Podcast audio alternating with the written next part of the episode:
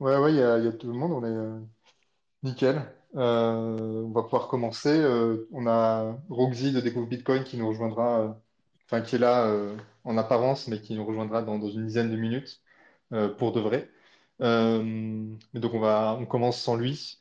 On a aussi le plaisir d'avoir Guillaume, donc un autre Guillaume, euh, en invité pour, pour la session d'aujourd'hui, qui est exceptionnellement consacré à un seul sujet, parce que c'est un gros sujet, qui est euh, bah, une nouvelle réglementation, donc la réglementation MiCA qui concerne les cryptoactifs en Europe, et qui, euh, qui euh, va être votée, dont une partie va être votée euh, lundi, avec un ajout de dernière minute qui, euh, semble-t-il, pourrait euh, bah, donner un, comment dire, un cadre législatif pour euh, interdire les crypto-monnaies proof of work, donc comme Bitcoin par exemple, euh, en Europe, entre autres choses. Et donc, c'est quand même quelque chose d'assez important. Euh, et donc, euh, c'est pour ça qu'on a décidé de ne parler que de ça aujourd'hui. Euh, je ne sais pas si quelqu'un d'autre veut faire un peu l'historique, sinon je, je m'y colle. Euh, Ou mais peut-être ajouter que ça ouais, s'inscrit quand même dans une, sur quelques passes d'armes sur Twitter de la part de l'eurodéputé Aurore euh, qui faisait, qui pointait du doigt le lobby euh, crypto, euh, libertarien, euh, néo-nazi, tout ce qu'on voulait, oui, avec son, qui son avait copain refait, Nicolas qui avait, voilà, qui, qui avait, rep- enfin, voilà, qui aurait fait capoter le, pro- le, le- le premier vote, ou en tout cas qui l'avait fait reculer. Euh, et euh, ça s'inscrit également dans le fait que Christine Lagarde voulait s'appuyer sur Mika pour travailler sur la mise en place des sanctions russes pour éviter l'évasion à travers, euh, à travers notamment l'usage des, des crypto-monnaies. Ouais, Donc ça, merci. un ouais, peu passé à côté, mais il y avait eu des références là-dessus où Christine Lagarde avait évoqué ce, ce sujet-là. carrément. Euh, Guillaume, ouais, je t'en prie. Bah, je sais pas si tu veux que je résume. Moi, je, je suis plongé dedans depuis hier soir, euh, cette nuit et ce matin. Donc, euh, je peux vous donner un peu ma, ma compréhension du texte, quoi, ma vision du truc, Ouais, pour lancer, euh, pour lancer le débat. Ouais, ben, du coup, je suis plongé, enfin, j'ai, plongé dedans, euh, comme je disais, hier soir et ce matin, parce qu'on prépare une vidéo sur GAC. Donc, euh, à propos de cette célèbre loi. Euh, et bon, soyons clairs, hein, le test est, est indigeste. C'est c'est 150 pages écrites en petits caractères. Donc, tu as vraiment l'impression que tout est fait pour que le, le citoyen moyen ne vienne pas mettre son nez là-dedans. Mais bref, euh, je me suis concentré sur, euh, sur cette histoire d'interdiction des cryptos, euh, donc reposant sur la preuve de travail parce que c'était clairement la, la, partie la plus importante du texte. Et surtout, si ce qui se disait sur Twitter un peu partout était vrai, en fait, Bitcoin était purement et simplement interdit en Europe si la loi passait telle qu'elle demain. Et en fait, c'est un peu plus compliqué que ça. Et c'est pour ça que j'ai commencé à tweeter pas mal ce matin. Euh, la, première, euh, la première chose, le premier point peut-être que j'aimerais relever et préciser, euh, et encore une fois, c'est juste ma compréhension des choses, c'est qu'on ne parle nulle part dans le texte d'une interdiction de détenir des cryptos comme Bitcoin. On parle d'une interdiction pour les entreprises, éventuellement, de les proposer au sein de l'Union européenne. Donc, c'est une différence subtile, mais d'après moi, quand même, quand même essentielle. Mais si je reprends depuis le, départ, pour donner un peu le, l'historique et le background, le document en fait commence par, euh, par toutes les raisons et tous les objectifs de la loi. C'est une bonne vingtaine de pages. Donc là, on retrouve tout le blabla habituel, euh, protection des particuliers, lutte contre le blanchiment d'argent et le financement du terrorisme, stabilité économique de l'Union européenne, etc., etc. Et puis, il y a deux gros paragraphes sur euh, la protection de l'environnement.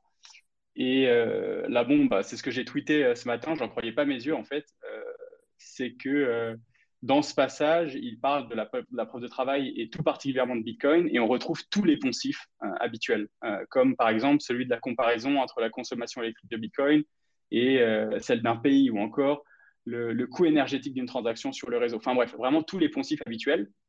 Donc on voit que les personnes qui ont écrit ce texte ne portent pas Bitcoin dans leur cœur et ou ne comprennent absolument pas la technologie. Donc, long, euh, long story short, euh, en, résumé, il, est écrit à la fin de cette conclusion que l'Union européenne doit en fait rapidement identifier les mécanismes de consensus qui sont euh, bons ou mauvais pour l'environnement et que les mauvais ne seraient tolérés qu'à petite échelle. En gros, c'est ça ce qu'ils disent à la fin de, de cette introduction. Et ça, c'est l'analyse préliminaire des commissaires européens. Donc, encore une fois, pour résumer, c'est la preuve de travail comme elle est utilisée actuellement, c'est dangereux et néfaste. Et ensuite, euh, arrive la proposition de réglementation, et ça, c'est le fameux article 2A qui fait autant polémique. Et alors, qu'est-ce qu'il raconte cet article 2A euh, Là, je vous lis la traduction euh, que, que j'ai faite, c'est les cryptoactifs, et plus particulièrement leur mécanisme de consensus, devront respecter certaines normes environnementales pour pouvoir être émis, offerts ou échangés au sein de l'Union européenne. Et il faudra aussi que ces cryptoactifs aient un plan pour être et rester en conformité avec ces normes. Donc là, on voit bien que ce genre d'exigence, euh, avec ce genre d'exigence, que les personnes en fait ayant écrit Mika ne comprennent absolument pas Bitcoin et le concept de décentralisation. Parce que qui s'occupe du plan de conformité euh, de Bitcoin? Euh, Roxy, peut-être, enfin je sais pas, enfin c'est complètement absurde. donc bref, au final, comme je l'ai dit, la situation elle est, elle est bien plus nuancée que ce qu'on a pu lire un peu partout sur Twitter. Euh, et, à mon avis, beaucoup de gens ont extrapolé le texte et, en ont conclu que Bitcoin allait être interdit, mais ce n'est pas du tout ce qui est écrit dans le texte. Et ça, c'est ma compréhension des choses. En fait, ce qui pourrait être banni de l'Union européenne, c'est les cryptos ayant un impact significatif et négatif sur l'environnement. Et en fait, je pense qu'on est tous d'accord sur, sur ce space, que ce n'est pas le cas pour Bitcoin. Et, euh, et donc, reste à le prouver, bien sûr, mais au moins, ça laisse une porte ouverte. Et dernière chose, euh, avant, de, conclure, euh, même si la loi de demain euh, passe, ce qui n'est pas sûr du tout, il faudra qu'elle soit également approuvée par le Conseil de l'UE, donc qui est en gros l'équivalent du Sénat. Et si on se projette encore un peu plus loin, même si cette loi est finalement approuvée par le Parlement et le Conseil, il faudra que l'Europe définisse bah, ces fameuses normes environnementales en matière de crypto dont il parle dans le texte. Et quand elles seront définies, il y aura encore un autre débat pour savoir si Bitcoin et les cryptos par preuve d'enjeu rentrent ou non dans ce cadre. Et tout ça avec comme deadline 2025. Donc, euh, clairement, le vote de demain, c'est que le premier épisode. Et tout ça pour dire que euh, c'est juste la première bataille, mais que la, que la guerre va être longue, en gros. Donc voilà, j'espère avoir été clair et, pas trop long. Mais c'était voilà, pour lancer un peu le débat. Très clair, ouais, super. Merci beaucoup. Super résumé. Juste, euh, je, précise et après je te donne la, parole, John. Pour ceux qui voudraient suivre euh, ce que vient de dire euh, Guillaume sur le, PDF de la loi, c'est les pages 4 et 27. Donc 4 pour l'introduction, donc l'article 5, 5A et l'article 2A, c'est page, page 27, qui donc définit voilà, la, conformité que devrait adopter Bitcoin par rapport à ces critères environnementaux. Ouais, euh, bah, ouais, super. Ouais, je, je suis enchéri sur euh, ce super résumé. Euh, ouais, je, effectivement, je trouve que c'est ouais, effectivement très antidémocratique. C'est vraiment fait dans une tour d'ivoire. Quand on regarde le document, c'est quand même assez, assez illisible. Et, et, ça me fait doucement rire quand on critique les lobbies crypto-libertariens. Alors que voilà, on a on voit clairement qu'en fait, il y a quand même un lobby euh, euh, anti-Bitcoin, anti-crypto, mais vraiment anti-Bitcoin, euh, et qui a en fait une action réelle au Parlement, qui peut, driver voilà, les, lois et qui peut s'appuyer sur des choses complètement fausses. Donc tu le citais notamment voilà, les, poncifs habituels, notamment sur, principalement sur la fameuse, enfin, sur l'écologie. Et on voit clairement que ça reprend vraiment les thèmes de, donc, du site euh, Digi Économiste, euh, qui s'appuie voilà, voilà, la consommation d'un pays, enfin des choses qui n'ont pas trop de sens, qui, également euh, la consommation d'une transaction, ce qui, encore une fois, n'a aucun sens. Mais plutôt que de s'appuyer sur bah, des, vrais experts du sujet, et qui sont vus comme partials, on préfère s'appuyer sur des personnes qui sortent des mensonges depuis, depuis des années euh, Digiconomist, j'avais fait un tweet dessus, mais en 2017, il faisait des projections pour dire euh, euh, qu'en 2020, Bitcoin, ça consommerait l'énergie de la planète. Et on arrive encore à les écouter. Et derrière, c'est des, voilà, des personnes qui sont très incitées à vouloir voilà, la, des, monnaies numériques banque centrale, donc qui ont voilà, qui qui sont pas des crypto-bros comme, comme on dit, mais qui ont leurs propres incitations. Et donc, c'est très, très facile de dire euh, les, les, les, crypto-bros, voilà, machin, etc., euh, ils font du lobby. Alors que concrètement, on voit que sur le terrain, euh, ceux qui arrivent à, influencer le plus le débat et à sortir des choses complètement fausses, bah, c'est toujours les mêmes, quoi. C'est des, bon, des Nicolas Dufresne, c'est pour l'exemple, mais bon, la Luc reprend exactement les mêmes, euh, les, les, mêmes thèmes sous, la même, sous le même angle. Donc voilà, moi je trouve ça assez, euh, assez déplorable. je finis là-dessus. Vas-y, Guy. Non, mais écoute, euh, tout d'abord, euh, merci à, Guillaume pour son intervention et son récap. C'était super, euh, super bien. Et, ouais, je suis 100% d'accord avec John. Et je m'excuse par avance à toutes les personnes qui, nous écoutent aujourd'hui, parce que moi, personnellement, j'ai pas grand-chose d'autre à apporter que de la frustration. et je pense que c'est le cas pour pas mal d'entre nous. moi, je suis frustré et je suis frustré effectivement de la manière dont ça a été fait je suis frustré de devoir euh, encore en 2022 lutter contre euh, les idioties qui sont inclus dans des rapports qui ont été débunkés euh, des centaines de fois. je suis frustré dans la manière dont ça a été fait, c'est-à-dire ça a été mis vraiment en soum soum un vendredi pour faire voter ça le lundi. C'est digne des plus grandes républiques bananières des pays du tiers-monde. Enfin, c'est dégueulasse. Donc euh, moi, voilà, j'ai pas de j'ai pas de regard légal sur cette situation. Je suis frustré, je suis énervé. Euh, j'en veux beaucoup aux prétendus écologistes, euh, dont j'ai l'impression leur seul but en fait, c'est de réduire la liberté des gens sous le prétexte d'un mandat ESG. C'est les mêmes personnes qui aujourd'hui veulent bannir le nucléaire, qui est la plus l'énergie la plus verte. C'est les mêmes personnes qui veulent bannir euh, le protocole Proof of Work euh, qui permet euh, la liberté qui est associée à Bitcoin. donc voilà, je ne sais pas ce que les autres en pensent, mais moi, ça m'énerve beaucoup. Et on a beaucoup parlé des conséquences de, de, de, cette loi. Et j'aimerais peut-être, avant la fin, qu'on discute aussi du constat.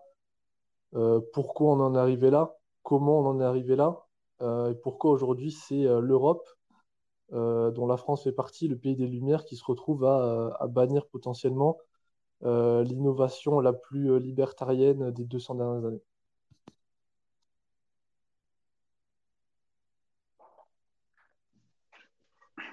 Il y a Yves, tu voulais prendre, prendre, la parole du coup?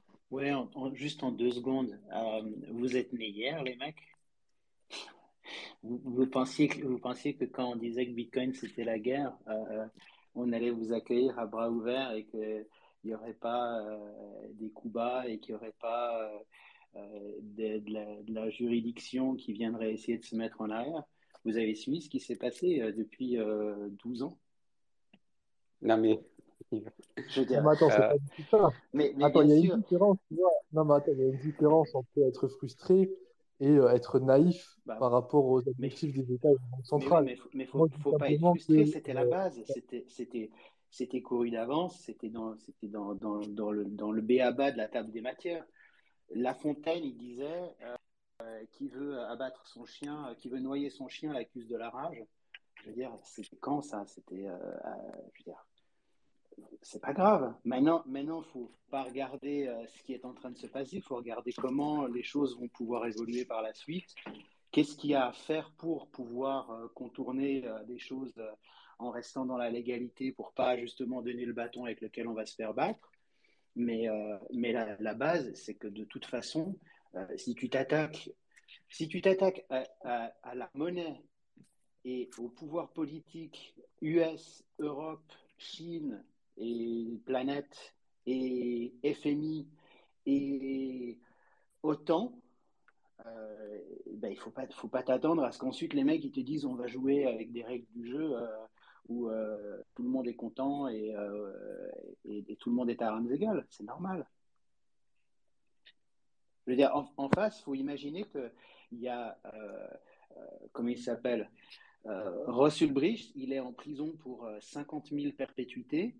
Et puis euh, Assange, il est en prison pour 50 000 perpétuités. Et puis, euh, comment il s'appelle Snowden, il est en exil pour 50 000 perpétuités. Euh, c'est ça qui est en train de se passer. Donc après, effectivement, c'est vrai que c'est chiant quand, on a un ongle incarné ou quand on se tape le petit doigt, le petit orteil sur le pied du lit. Mais il ne faut pas se concentrer sur ça, il faut se concentrer sur, sur c'est quoi la suite.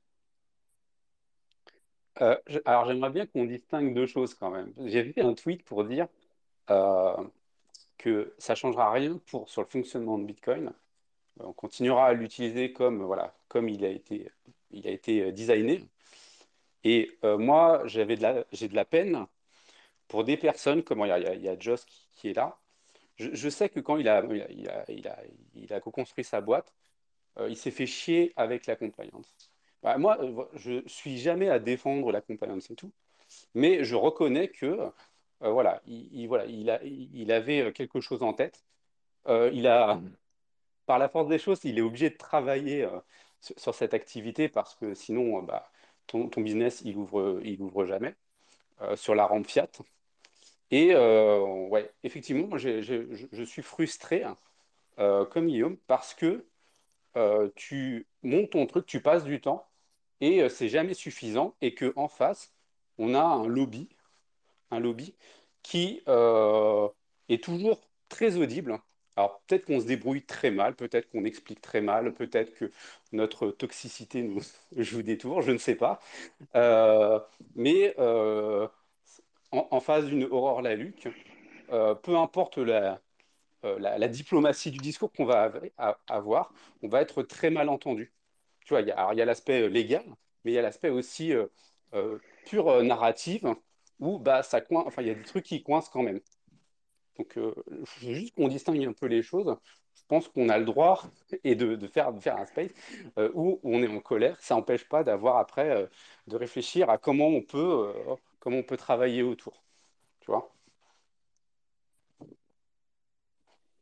Je suis d'accord, mais il ne faut pas penser que ce lobby, quand il te dit on n'a pas compris ou on n'est pas d'accord ou on pense que, il est 100% honnête. Il a aussi des intérêts. Euh, aujourd'hui, ah bah aujourd'hui, la Fed, quand elle dit ah mais vous comprenez, on pense que potentiellement ça va faire euh, qu'il y a moins d'arbres sur la planète. Euh, on sait bien que c'est faux, on sait bien que c'est pas ça. C'est du narratif, c'est du, du, théâtre. Nous, on le sait, mais c'est on est entre nous, quoi. et Dufresne, ouais, mais la Luc et Dufresne, ils font pareil. Mais, ça, mais oui, mais oui, c'est leur paramètre. Juste, euh, il y a Guillaume qui voulait intervenir. Euh. ouais. moi, je suis. Ouais, non, non, non, du tout, du tout. Bah, après, moi, je suis pas aussi euh, pessimiste que ça. Après, je suis peut-être trop. Euh, ouais, j'ai une autre vision de la chose et là j'ai l'impression que la discussion allait comme si euh, ça y est, c'était fait, c'était acté et que Bitcoin est la preuve d'enjeu, euh, pardon, le lapsus, la preuve de travail était, était interdite en Europe. Comme je l'ai dit, c'est pas du tout le cas. la route va encore être longue. Et pour moi, s'il y a des faits et des chiffres qui montrent d'ici 2025 que le réseau Bitcoin, par exemple, est soutenu à, on va dire, 75-80% par de l'énergie verte, je vois mal comment c'est soutenable de la part de n'importe quel parti euh, politique de, de, venir à l'encontre euh, de Bitcoin, en fait. Enfin, ça ne tient pas. Et c'est comme ça que c'est écrit dans, dans cette proposition de loi. C'est toutes les, toutes les cryptos et tous les mécanismes de consensus qui auraient un impact significatif négatif sur l'environnement. Eh ben, je trouve que ça laisse la porte ouverte à une grande discussion, à un grand débat dans le futur, et avoir un Sébastien Bouspillou euh, qui arrive, et, et, je peux vous dire qu'il réussira à convaincre que non, eh ben, par exemple, sa levée de fonds BBGS, ça montre clairement que non, euh, le réseau Bitcoin euh, n'est pas néfaste euh, pour l'environnement. Et je suis persuadé que, c'est un peu naïf, mais la vérité éclatera, quoi, clairement. Vraiment, la, première chose en plus, c'est que c'est vraiment exactement ce qui va se passer, et ça rejoint un petit peu ce que je disais tout à l'heure en termes de constat, c'est-à-dire comment on en est arrivé là. Et euh, peut-être qu'aujourd'hui, il faut se réveiller. Et comme tu as dit, euh, il va y avoir un vrai travail pour essayer de démontrer euh, potentiellement les, bénéfices du proof of work.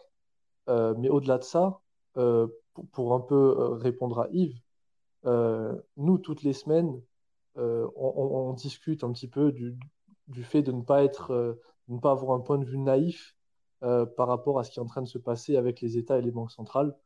mais ça n'empêche pas euh, d'être frustré et surtout, ça n'empêche pas de vouloir que Bitcoin réussisse aussi dans la sphère euh, de la régulation. C'est-à-dire que moi, vous le savez, je suis le premier contre la régulation, je suis peut-être un des plus anarchistes ici, mais ça n'empêche pas que euh, si on peut dire que Bitcoin est légal, c'est quand même mieux pour l'humanité et ça sera plus simple pour Bitcoin de réussir que si c'est l'inverse. Et aujourd'hui, quand on nous prend une régulation deux jours avant, qui est faite par des gens qui ne comprennent rien, dans un système qui est complètement fait à l'envers, ben voilà, c'est frustrant. Et, donc, c'est un peu pour ça, tu vois, Yves, qu'on qu'on exprime cette frustration. Voilà. Mais ça ne veut pas dire, tu vois, qu'on est naïf. Ça veut juste dire que on a vraiment envie que ça réussisse. Et comme l'a dit John, tu vois, il y a des entrepreneurs, il y a des entreprises qui essaient de se créer en Europe. Ce pas des entreprises qui peuvent opérer en dehors du cadre de la régulation, même si on espère tous, tu vois, dans le futur qu'on puisse opérer de manière plus libre et sans forcément les, chaînes qui nous sont imposées aujourd'hui. Mais voilà. Alors, je ne suis pas contre le fait d'opérer dans les régulations, hein, c'est vraiment pas ça que je dis. Ce que je dis, c'est que quand il y a un narratif qui est on va casser les banques centrales depuis la création de Bitcoin, il ne faut pas s'attendre à ce que les banques centrales, elles vous accueillent à bras ouverts en disant on va, on va discuter forcément, elles vont sortir leurs armes, elles vont essayer de casser tout. Et après, derrière, il faut être comme euh, le, mammifère à l'époque des dinosaures, et puis il faut euh, trouver sa niche, et puis il faut arriver à, s'en sortir. Mais quand je vois, par exemple, justement, on parle de Joss, à la base, euh, quand le projet a été annoncé et quand il a commencé à être construit, il était censé être avec un KYC qui était encore à l'époque beaucoup plus light au niveau des régulations des PSAN. Et puis, je ne sais plus, mais c'était genre une semaine avant que le projet soit officiellement euh, lancé. Euh, ils, ont, ils ont tout changé. Puis ils ont dit Ah non, mais euh, en fait, à partir d'aujourd'hui, c'est KYC pour tout le monde à partir du 1er euro. Mais ça, on le sait. Et en fait, le truc, c'est que justement, moi, je ne suis pas en train de dire c'est la révolution, on va tout casser. Je suis en train de dire il va falloir se faufiler, mais en face, il ne faut pas se laisser abuser ou, ou, se laisser démoraliser en se disant Ah, mais ils n'ont rien compris. Ils ont très bien compris. Ils savent très bien ce qui se passe. Et ils sont en train de défendre leur bout de gras comme nous, on doit défendre le nôtre. Là-dessus, je, t'accorde le point que effectivement, euh, ils ont très bien compris euh, et que toutes ces histoires euh, d'écologie, ça marche jusqu'à un certain point. Alors pourquoi je dis jusqu'à un certain point? Parce que en face, tu as des personnes qui diront un kilowattheure consommé, qu'il soit vert, gris, jaune, c'est toujours un, un, kilowattheure de trop. Et donc ça, euh, il faut, pouvoir expliquer. Euh, enfin, tu vois, le, narratif écologique ne suffit pas. Euh, alors on peut dire derrière, bah, ce kilowattheure, il va servir aussi à chauffer, à chauffer des, des, maisons. J'en sais rien, tu vois. Tu, tu, peux te défendre comme ça. tu peux également dire que de toute manière, ce kilowattheure, il n'est pas soustrait à l'Europe, il est fait je ne sais où à un endroit où bah, il y, a, y, a de la surproduction. Donc je ne sais même pas pourquoi on s'emballe à dire en Europe, ah, ça coûte cher, alors que, que euh, ce n'est pas le sujet. Enfin, des, mineurs euh, en France euh, avec du nucléaire ou en Allemagne, ou, enfin, peut-être que ça existe, hein, mais bon, c'est comme les poissons volants, hein, on, les cherche encore. Donc voilà, il faut, faut toute la pédagogie que pourra avoir Sébastien Gouspillot euh, derrière, je pense qu'il va falloir euh, ne pas se planquer derrière euh, l'écologie. Vas-y, le compte, excuse-moi. Salut les gars, ouais, juste un truc, il y a aussi un truc, c'est que ces lobbying aussi viennent de, grands acteurs crypto qu'il va falloir aussi surveiller. Moi, je pense à des boîtes comme FTX, par exemple, qui financent ce genre d'études, qui vont évidemment dans leur sens. Donc ça, c'est aussi quelque chose à surveiller de vraiment très très près. Si vous allez sur leur blog sur FTX, il y a carrément des articles entiers qui mettent en avant le proof of stake contre le proof of work, qui comparent le proof of work à d'anciennes voitures dégueulasses qui polluent euh, par rapport à une Tesla euh, qui pollue plus. Quoi. Donc euh, c'est aussi ça à surveiller. Oui, justement, en face de, en face de Joss, il y a les politiciens, mais il y a aussi Binance et Coinbase et tous ces gens-là. Et puis la fondation Tezos, et puis la fondation Ethereum, et puis, il y, en a du monde. Hein.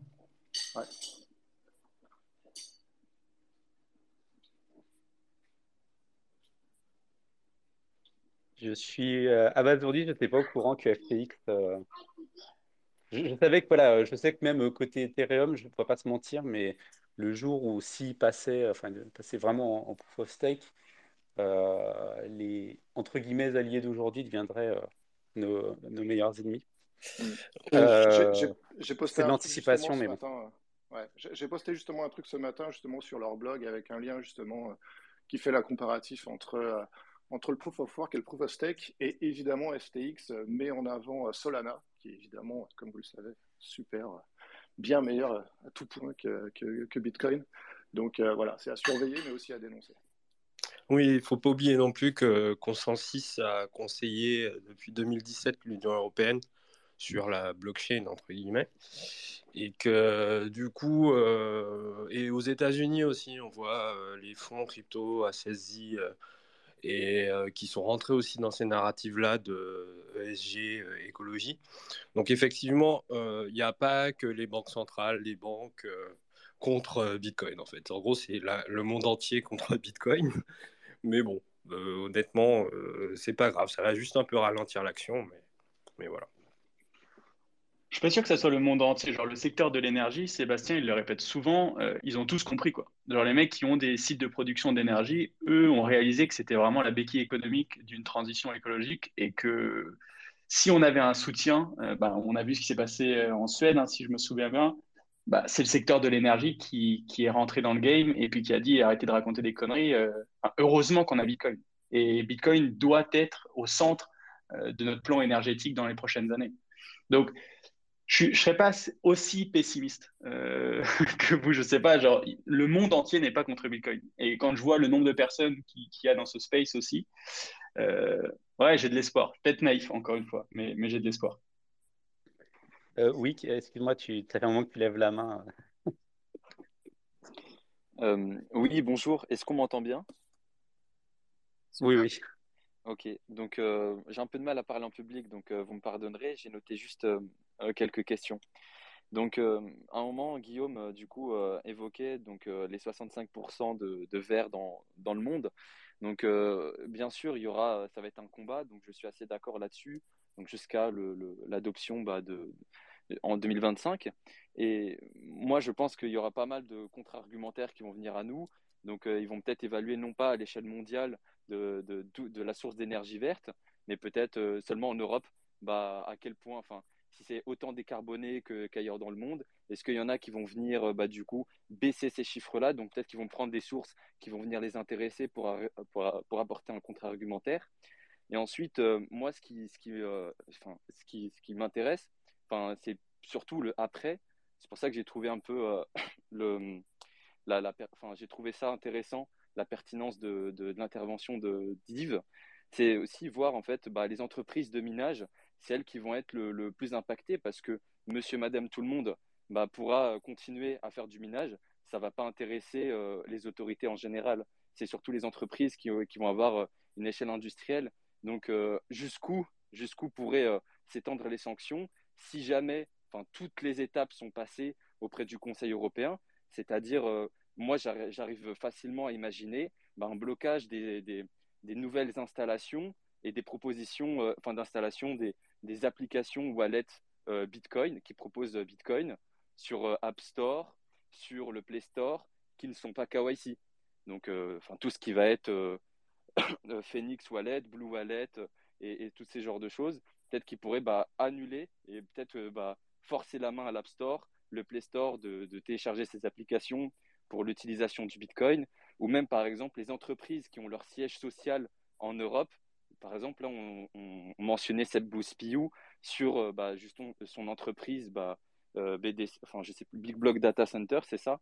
Donc, euh, peut-être qu'ils vont même, OK, donc sa production de minage n'est pas en Europe, donc à la limite, il n'aurait pas eu trop de problèmes. Mais si justement sa, source de, revenus vient de l'exploitation minière, bah, il pourrait peut-être bloquer ses revenus fiat et faire en sorte que ce ne soit pas possible. Donc, jusqu'où s'étend en fait le pouvoir de l'Europe sur l'interdiction du, Bitcoin s'ils arrivent justement à, apporter un contre-argumentaire qui va les arranger en essayant de mute bah, toutes, les, euh, toutes les interventions de, des, euh, des, bah, de Seb Gouspiou et tout un lobby entre guillemets euh, Bitcoin. C'est pour ça que ça peut être intéressant. Moi, je propose quand même l'idée de peut-être bah, voir avec un, juriste ou des avocats qui peuvent venir au, prochain, au prochain entonnoir Bitcoin bah, pour répondre à ces questions-là sur bah, quels sont les, les, plus gros risques, est-ce que c'est faisable? euh, sur, euh, bah, sur les entreprises qui proposent ce genre de solutions ou même qui vont venir proposer des solutions de, de, de clés en main pour du minage de A à Z comme le faisait de, euh, just, enfin ils le font encore je crois Just Mining par exemple Alors, je vais pouvoir, je pense, t'apporter des réponses. alors, on va partir du principe que l'Europe va de plus en plus loin en limite. Pour un pur mineur comme un, industriel comme Sébastien Gouspiou, bah, c'est très simple.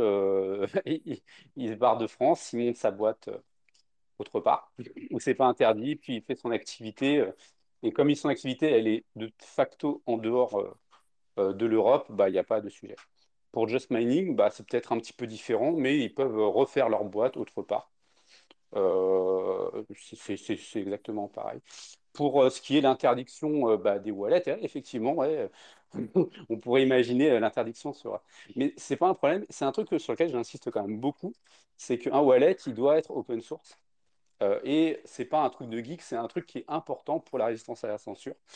Et euh, donc effectivement, si demain euh, le Play Store et tout ça devait être interdit, eh ben, on peut quand même récupérer des wallets, voire apprendre à compiler son, son truc pour pouvoir l'installer sur son propre sur son propre téléphone. Enfin, Bitcoin, il a été conçu pour pas demander de permission et de pouvoir l'installer bah, n'importe où sans demander quoi que ce soit. avoir son nœud c'est également une, de ces raisons pour euh, bah, finalement que euh, la réglementation ne puisse pas euh, s'appliquer concrètement. On, a écrit des textes de loi, mais on ne peut pas l'appliquer parce que c'est beaucoup trop, c'est beaucoup complexe, ça n'a aucun sens. Tu vas pas, tu peux aller toujours plus loin, etc. Mais au bout d'un moment, c'est que tu t'es transformé dans un état complètement totalitaire, parano, etc. Euh, et, Bitcoin, en fait, euh, se dit toujours, c'est pas 0 ou 1, c'est pas la solution parfaite, c'est celle qui a été conçue pour être, avoir le meilleure chance de résister dans des situations très très difficiles. Il faut, le voir vraiment comme ça. Il y a souvent qui disent ouais mais machin etc. Ils te font des scénarios euh, sortis n'importe où. Ils disent ah bah voilà du coup ma Bitcoin ça marche pas et tout. ouais non enfin c'est le truc qui est le plus apte à résister quoi. C'est on, prophétise à chaque fois qu'il va crever et à chaque fois il y a des moyens de faire autrement.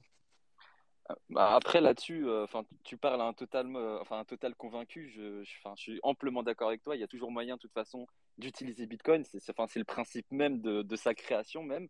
Mais, mais c'est pas ce côté-là. C'est plus le côté, euh, qui m'intéressait aussi. Enfin, du coup, tu, tu, réponds aussi à une partie de la question. Je savais pas qu'on pouvait compiler sur portable et faire en sorte de. Enfin, je pensais qu'il fallait absolument le faire sur ordinateur ensuite. Mais euh, hormis ça, c'est surtout le côté euh, bah, entreprise. Ça veut dire, bon, bah, la solution, c'est juste de les laisser partir ailleurs, donc euh, de ne pas pouvoir exercer en Europe. Enfin... Ça, c'est, ça, c'est j'ai envie de dire, chais pour l'Europe. c'est une perte d'opportunité pour l'Europe. Je veux dire, l'industriel, il trouve des solutions qu'il la fasse bah, dans son pays de cœur, bah, c'est mieux, mais s'il croit fortement dans ce qu'il veut faire, il va le faire à un endroit où bah, euh, les autorités bah, sont un peu moins, euh, où les politiques sont un peu moins euh, bêtes. Évidemment, bah, ils sont réalistes, quoi. juste, je me, permets, si, c'est possible, d'intervenir. Bonsoir, bonsoir à tous. Vic, tu parlais, tu parlais de savoir si c'était possible de faire appel à un avocat spécialisé. Je sais que il y avait un, il y avait un mec que j'avais commencé à suivre il n'y a pas longtemps, je crois que c'est Victor Charpia. Il me semble qu'il est, euh, est avocat euh, spécialisé sur les questions des cryptoactifs. Donc c'est peut-être intéressant effectivement de, de voir si c'est possible de, de l'inviter sur un prochain space euh, de, de, ce type-là. Et sinon, bah, totalement d'accord avec tout ce qui vient d'être dit, hein, surtout par rapport aux décisions qui ont été prises aux États-Unis cette semaine. Le contraste, il est assez, il est assez saisissant, on va dire, pour, pour, pour rester poli. Oui, d'ailleurs, c'est intéressant de, de, faire un parallèle avec euh, la déclaration de Joe Biden de la semaine dernière euh, et de voir qu'on est encore à deux vitesses quoi, entre l'Europe et les États-Unis. Et, et, on se demande en fait s'il y a concertation, si euh, l'Europe, c'est pas une sorte de, de test-net pour, les États-Unis par rapport à des régulations un peu plus agressives. Euh, mais c'est assez saisissant que la différence entre les, deux positions. Euh, Biden n'a pas non plus sorti un, discours, de, maximaliste Bitcoin, hein, mais euh, on sent quand même beaucoup plus de prudence et moins d'agressivité, et surtout Alors que ces, questions, en fait, sur, surtout la question euh, bah, écologique, elles sont venues sur le tapis euh, plein de fois. Il y a plein de, politiques américains qui sont très virulents. Je pense notamment à Elizabeth Warren, qui n'est pas des moindres non plus. Mais euh, tu sens quand même qu'aux États-Unis, il, y a, plus de contre-pouvoir et, on sent qu'il y a un peu plus, on va dire, de de, compromis de fait, en tout cas de, de prudence euh, dans les choix.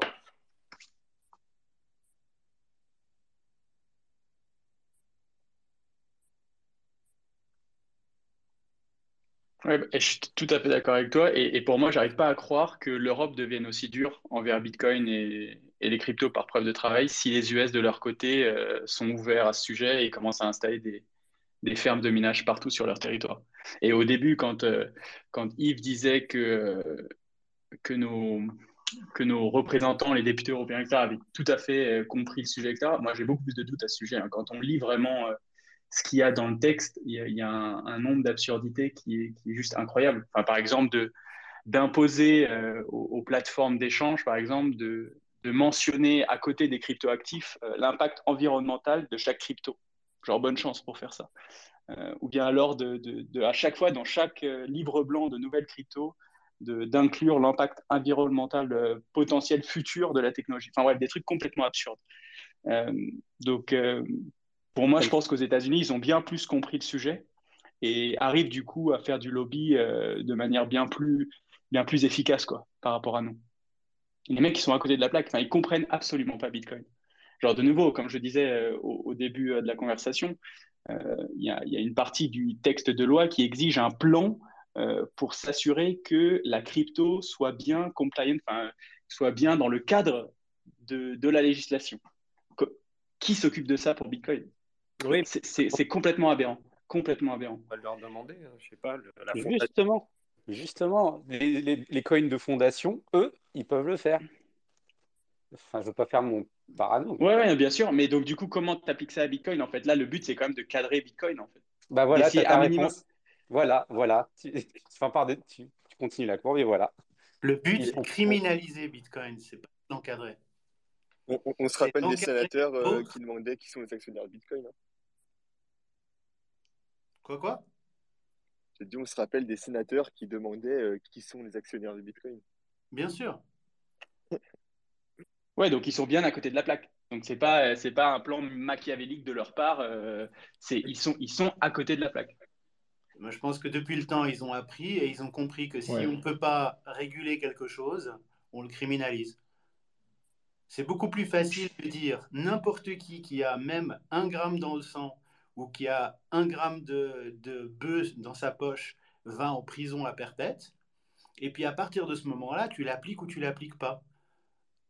Mais la base, elle est beaucoup plus claire pour tout le monde. C'est criminel, c'est mauvais, c'est pas bien. Et après, tu vas voir les gens comme Tezos et euh, Ethereum et euh, Solana et tu leur dis Ah, mais avec vous, regardez, on arrive à discuter. C'est bien la preuve que Bitcoin, on n'arrive pas à discuter parce que c'est un truc de criminel. Qu'est-ce que je voulais. Euh, merci. c'est ce quoi je pensais.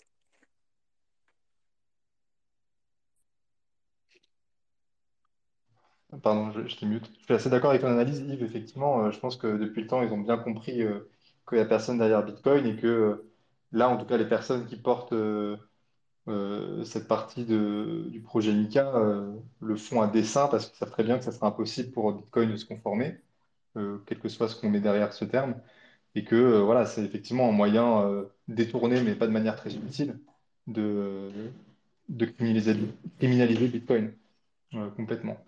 Euh, avant de te, donner la parole, Guillaume, j'en profite juste pour euh, préciser euh, que j'ai retiré le, droit de speaker de certaines personnes. C'est pas que on veut plus vous parliez, pas du tout. C'est juste que comme ça, ça permet à d'autres personnes éventuellement de monter en speaker. Donc si, si vous avez d'autres trucs à dire, n'hésitez pas à refaire une demande et on vous réaccepte sans problème. C'était juste parce qu'on a des, on peut pas accepter plus de, de 12 speakers en même temps. voilà. à toi, Guillaume. Ouais, non, mais c'était pour rebondir euh, par rapport à ce que dit Gilles tout à l'heure, le, contraste entre la France et les États-Unis, et ce que dit Tito Fanny, c'est-à-dire euh, cette non-capacité de Bitcoin à pouvoir euh, répondre, entre guillemets, de ne pas pouvoir se conformer parce que voilà, on n'a pas de fondation, on n'a pas de Vitalik Buterin qui fait des conférences avec des poupées, des peluches. la question, c'est, du coup, pour moi, hein, pourquoi est-ce qu'aux États-Unis, ça, la régulation est tellement plus positive, ou en tout cas, les espérances de régulation sont bien plus positives Pourquoi est-ce qu'au Texas, on a 500 gigawatts de mineurs qui est en train de se construire? Pourquoi dans le Wyoming, on parle déjà de Bitcoin Legal Tender? Et pourquoi ce n'est pas le cas en France? Euh, Je ne sais pas ce qu'en pensent les, intervenants euh, aujourd'hui. Moi, je pense que euh, on a une communauté en France qui est quand même assez extraordinaire. On a beaucoup de talent. Je pense que c'est à peu près la même chose en Europe. je sais qu'il y a une très forte communauté allemande, mais je n'arrive pas aujourd'hui à comprendre ce qui peut expliquer une différence euh, comme ça. Euh, alors, j'ai quelques éléments, euh, quelques pistes, et je pense que la plupart d'entre vous savent de quoi je parle. Mais aujourd'hui, je pense qu'on a vraiment une opportunité, comme l'a dit Guillaume tout à l'heure, si on arrive à se concerter en tant que bitcoiner et à, montrer vraiment à ces députés, etc., euh, les avantages que peut avoir Bitcoin, je pense qu'on peut changer les choses et je pense qu'on peut éviter euh, que ça aille dans une situation qui serait quand même euh, qui serait vachement de. Alors, juste, effectivement, je suis totalement d'accord avec ce qui vient d'être dit. Je pense, je pense que c'est une question de, je ne sais pas si je peux dire ça comme ça, mais une question de mentalité. Je pense que les États-Unis, ils sont probablement dans la même situation, mais ils se disent qu'ils n'ont pas envie de rater le train. Donc, ils font la régulation, mais euh, si le domaine explose, et ça va exploser, ils veulent faire partie des pays qui sont euh, un peu en avance. Euh, alors que j'ai l'impression qu'en Europe, c'est plus le côté on interdit d'abord et puis après on voit, et puis après on voit ce qu'on fait. Quoi. mais effectivement, c'est, je suis totalement d'accord. En France, on a énormément, on a une génération, même une génération dorée d'une certaine façon. On, a vraiment beaucoup de talent. Et effectivement, ce serait dommage qu'à cause d'une régulation européenne qui vienne mettre des bâtons dans les roues à l'activité qui est naissante pas mal de startups et pas mal d'entreprises, qu'on se retrouve avec euh, une fuite des talents, entre guillemets. Et ensuite, c'est un peu l'histoire qui se répète, euh, comme avec, euh, comme avec Internet au début des, des années 2000. Mais bon, à cette époque-là, j'étais encore J'étais encore petit, donc je ne connaissais pas trop cette histoire-là, j'ai suivi ça d'un peu loin, mais c'est sûr que là, c'est c'est un point sur lequel il faut qu'on soit extrêmement vigilant. Donc, euh, c'est bien qu'il euh, y ait cette discussion-là qui, ait lieu euh, en ce moment.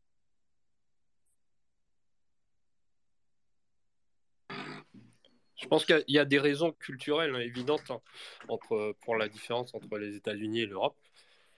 Il y a l'adage qui dit aux US, on innove, en Chine, on copie et, en Europe, on régule.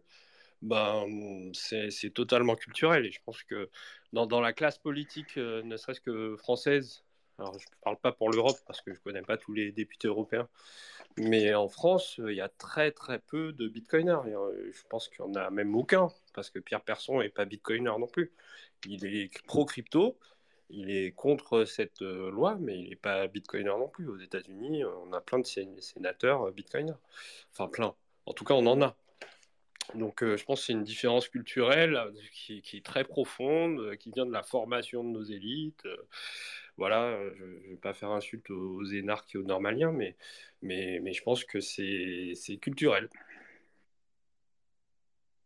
je pense qu'il y a une différence fondamentale dans, dans le lobby américain. Enfin, en France, euh, corrigez-moi si je me trompe, mais il n'y a pas de Stanley Druckenmiller, de Ross Stevens, euh, les, Jack Dorsey ou Kathleen Long, ou même Michael Saylor. On n'a pas de Michael Saylor français, genre avec une audience et une visibilité comme ces mecs-là, et qui ont un réel impact euh, sur, sur la régulation américaine. Et, il nous faudrait plus de, de vieux, je dirais, des Yves et Fatih, je sais pas s'ils nous écoutent, non, je sais pas, mais des personnes qui pèsent un peu plus euh, euh, sur, euh, sur, sur la loi, sur la régulation et, des personnes avec les, poches pleines. Parce qu'en fait, c'est ça qui fait la différence au final. Et surtout des gens qui se concentrent sur Bitcoin. Parce qu'aux États-Unis, voilà, même si Coin Center s'occupe d'autres coins, etc., il y a le Texas Blockchain Council, il y a le Bitcoin euh, Mining Council, etc., qui, qui sont 100% focus sur Bitcoin. Et je pense que ça permet de clarifier vraiment les mentalités pour, pour les députés et les représentants, de devoir s'occuper en fait de tout un écosystème, de, de plein de choses différentes. simplement, en fait, proposer des arguments qui sont ciblés sur Bitcoin, je pense que ça rend la chose plus claire. Ça évite un peu de, de, dissoudre un peu la, qualité des arguments avec des shitcoins. Et euh, c'est peut-être ça que devrait faire la France. Euh, je pense notamment à la DAN, euh, qui, a souvent publié des articles et des propositions sans même mentionner Bitcoin une seule fois. Et aujourd'hui, on voit bien que ce qui est ciblé, même si c'est peut-être indirect, c'est le proof of work, c'est Bitcoin en fait qui est ciblé. et donc voilà.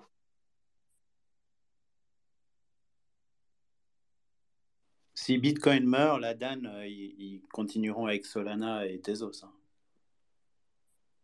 Au plus grand plaisir de Fanis, du coup. Mais on parlait de Ross, Stevens euh, tout à l'heure. Euh, ben Losky, qui est celui qui a fait la BitLicense à New York, qui a fait l'équivalent de ce qui est en train de se passer avec Mika aujourd'hui en, Europe, mais à New York où ils ont dit euh, il va, New York va se, tirer une balle dans le pied, il n'y aura plus jamais euh, de Bitcoin, machin. Ben Losky, aujourd'hui, il bosse euh, pour Ross Stevens. Donc, il y a aussi une question, en fait, de et, d'intérêt à long terme et à court terme. Il y a des gens qui ont compris que c'était dans leur intérêt de d'avoir des bitcoins. Donc, ils vont pas ils, ils, peuvent être pour, contre, euh, en surface, mais ils vont pas forcément se tirer une balle dans le pied à eux-mêmes. Et puis, il y a en Europe plein de gens qui n'ont pas encore compris que ça pouvait être dans leur intérêt à eux. Donc, ils n'ont pas l'impression qu'ils se tirent une balle dans le pied parce qu'ils disent, bah, de toute façon, si c'est pas ça, ça sera Solana qui viendra me donner de l'argent. Donc, euh, si c'est pas l'un, c'est l'autre. Au, moins, j'ai, au moins, j'ai un interlocuteur, ça fonctionne bien. Mais, mais aujourd'hui, euh, aux États-Unis, il y a des gens qui ont compris que Bitcoin pouvait être dans leur intérêt à moyen ou à long terme. Et ça, c'est la grosse, grosse différence. Oui, complètement. Je suis assez d'accord avec euh, cette analyse, effectivement. Euh, Paul, euh, je ne sais pas si tu avais levé la main il y a quelques temps. Si, tu veux dire un truc, je t'en prie. Et, sinon, sinon série fou, je t'en prie.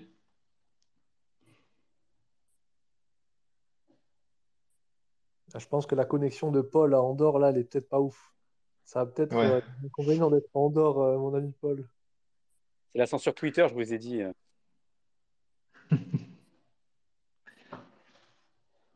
je crois qu'il est à Paris, Paul, pourtant. Oui, il est à Paris, là, Excusez-moi de ne pas savoir les va de Paul. Je crois qu'il a les mains grasses, c'est pour ça qu'il ne veut pas toucher à son téléphone. Allô, allô? Je sais pas si on m'entend, mais. Si, si. Oui, on t'entend. En fait, moi, je me pose Je suis en train d'acheter du pif, les gars, j'arrive. Par, rapport à la situation. Alors, je vois qu'on est euh, quasiment tous préoccupés par euh, cette, euh, cette loi MICA qui, va, qui pourrait sortir.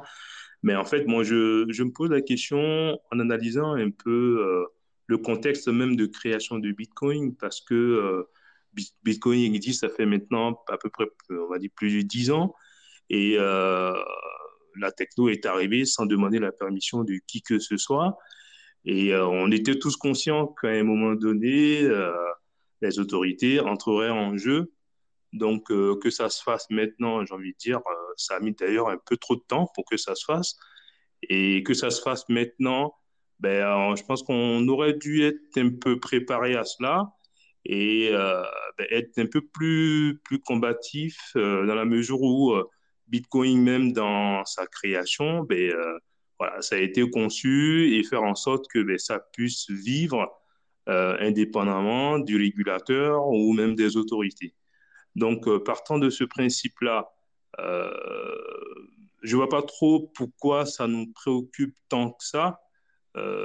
cette situation, maintenant, après, effectivement, pour les entrepreneurs qui, euh, qui, qui, souhaitent exercer dans le domaine ou qui ont déjà mis en place euh, certaines actions, effectivement, ça peut être un peu déroutant ou frustrant, ça je comprends. Mais euh, il faudrait vraiment aller au-delà de tout ça et plutôt essayer d'exploiter la capacité même de résilience de Bitcoin pour surpasser cette situation-là. Après, pour terminer, mais quand j'entends qu'on dit ouais, les États-Unis pourraient profiter de la situation, je suis pas si convaincu que ça parce que ça commence avec l'Europe, mais je suis pas sûr que euh, le monde financier américain euh, soit aussi favorable au fait que euh, Bitcoin vienne révolutionner tout le monde financier, tout ça. Donc, à un moment donné, chacun va défendre son bout de gras et que ce soit en Europe ou en Chine ou en Russie ou même aux États-Unis, voilà, le combat va se faire un peu partout. Voici un peu les quelques préoccupations ou quelques idées que je voulais apporter au débat. Et voilà. Ouais, merci. C'est très intéressant comme, euh, comme, euh, point de vue aussi. En fait, euh, je suis d'accord avec toi sur, sur ce que tu disais à la fin, qui est que finalement, faut pas, je pense pas que les États-Unis vont rester en mode Eldorado et, et que eux, ils seront ultra permissifs là-dessus, effectivement. mais il y a quand même, voilà, il y aura une gradation euh, entre les, espaces euh, plus ou moins permissifs. Et, pour répondre à ton, la première partie où, tu t'interrogeais sur finalement pourquoi est-ce que euh, finalement Bitcoin a été construit pour survivre dans ce type d'environnement. Donc effectivement, enfin, moi, c'est pas tant pour Bitcoin que je suis inquiet, c'est plus pour l'Europe, à vrai dire. Et pour, par ça, j'entends bah, pour les entreprises européennes, pour les entrepreneurs européens, pour, pour les citoyens européens à, plus fort, enfin même plus généralement. Donc Bitcoin, il n'y a aucun souci, effectivement, il va résister à ça et, et les personnes qui veulent utiliser Bitcoin en Europe y arriveront, mais ça va être, euh, ben, ça va rendre ça impossible pour euh, les entreprises et ça va mettre des barrières à l'entrée pour les nouveaux, euh, les nouveaux arrivants qui, qui auront l'incertitude, enfin, ça sera plus une incertitude pour le coup, du coup, mais qui auront l'obstacle légal. Et après, on a vu ce que ça a donné, l'obstacle légal pour le cannabis. voilà, il y a, beaucoup plus de, consommateurs de cannabis aujourd'hui qu'il y a 10-20 ans. Donc, euh, en fait, ça se trouve, ça ne marchera pas, effectivement. Mais euh, voilà, les inquiétudes portent plus, je pense, sur les, le cœur économique européen que, que sur Bitcoin en lui-même. Ouais, euh, salut tout le monde. Déjà, merci beaucoup d'être plus de 200. Hein. Je viens d'arriver, enfin, je suis arrivé il y a un moment, mais parfois que je parle. Euh, moi, je suis d'accord avec vous. Et en fait, je pense que c'est juste la façon dont les US et l'Europe euh, sont pensés. En fait, quand tu parles de régulateurs et qu'ils vont arrêter, donc si en Europe on arrête un jour, les US ils vont arrêter, bah, je pense qu'il y a des contre-pouvoirs beaucoup plus forts aux US où les entrepreneurs, ils ont vraiment du lobby, ils ont vraiment envie de se faire de l'argent. Donc, ils vont se battre pour que si Bitcoin se démocratise, ils vont pas louper la vague. Alors qu'en Europe, on n'a pas cette cette coalition de tous les entrepreneurs. On n'a pas ces, grandes personnes comme les Michael Saylor, comme vous avez dit, qui vont finalement stopper les politiciens qui, eux, veulent garder leur pouvoir. Donc même si demain, tu as les US qui disent on va perdre le pouvoir du dollar, il faut agir, bah, leur contrebalance, ça va être plein d'entrepreneurs et plein de, de marché, de marché libre, en fait, qui va se dire maintenant, moi j'ai envie de me faire de la thune. Alors qu'en Europe, on n'a pas du tout ça. Et donc s'ils ont peur de perdre leur pouvoir, bah, ils vont passer la loi demain. Euh, enfin voilà, je, je, vois vraiment plus comme ça, donc c'est vraiment culturel et euh, c'est un peu ça le problème. Sur ce que tu dis, euh, la grosse différence, c'est qu'il n'y a pas exactement la même, la même puissance financière en Europe dans le domaine crypto qu'aux US. Euh, en Europe, on a quoi? On a Bitstamp, euh, mais en, en, gros, gros européen, il n'y a pas en fait. Donc, euh, donc c'est peut-être ça le problème aussi, c'est que tout, le gros de l'industrie crypto, il n'est pas en Europe en fait. Ouais, mais j'ai envie de dire, ça c'est un problème qui vient depuis longtemps. Genre Premium, une des premières sociétés, on a Ledger, on a eu plusieurs tentatives de lobby qui ont plus ou moins échoué. Parce que je pense qu'on n'a pas très bien réussi notre, notre job. Donc finalement, c'est parce que ça fait déjà des années et c'est pas aujourd'hui, enfin c'est pas lundi que ça va changer. Ça fait déjà cinq ans qu'ils nous mettent des bâtons dans les roues. Euh, ils bloquent nos comptes bancaires. Euh, moi-même, je j'ai déjà dit tous mes comptes bancaires. Et je pense qu'ici, il y en a un paquet d'entre nous qui ont leur compte bancaire bloqué. C'est super galère, même avec le PSN, d'avoir un compte pour une entreprise. Euh, c'est pas demain qu'ils nous bloquent, ils nous bloquent depuis très longtemps. Et finalement, bah, à force de nous bloquer, nous bloquer, nous bloquer, forcément, on n'a pas des leaders mondiaux. sauf, ok, quelques licornes qui ont réussi à tirer leur truc du jeu je sais, pas, pour, moi, en fait, c'est juste qu'ils continuent leur route et la loi qui va être passée, c'est juste une parmi les prochaines. Et si elle passe, ils en passeront une autre. Et si elle passe pas, ils vont réessayer plus tard.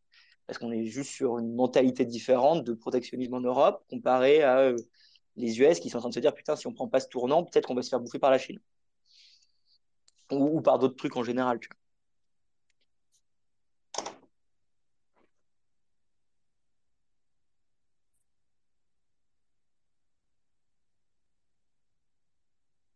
Sais pas si ça a planté ou si personne répond Euh, derrière.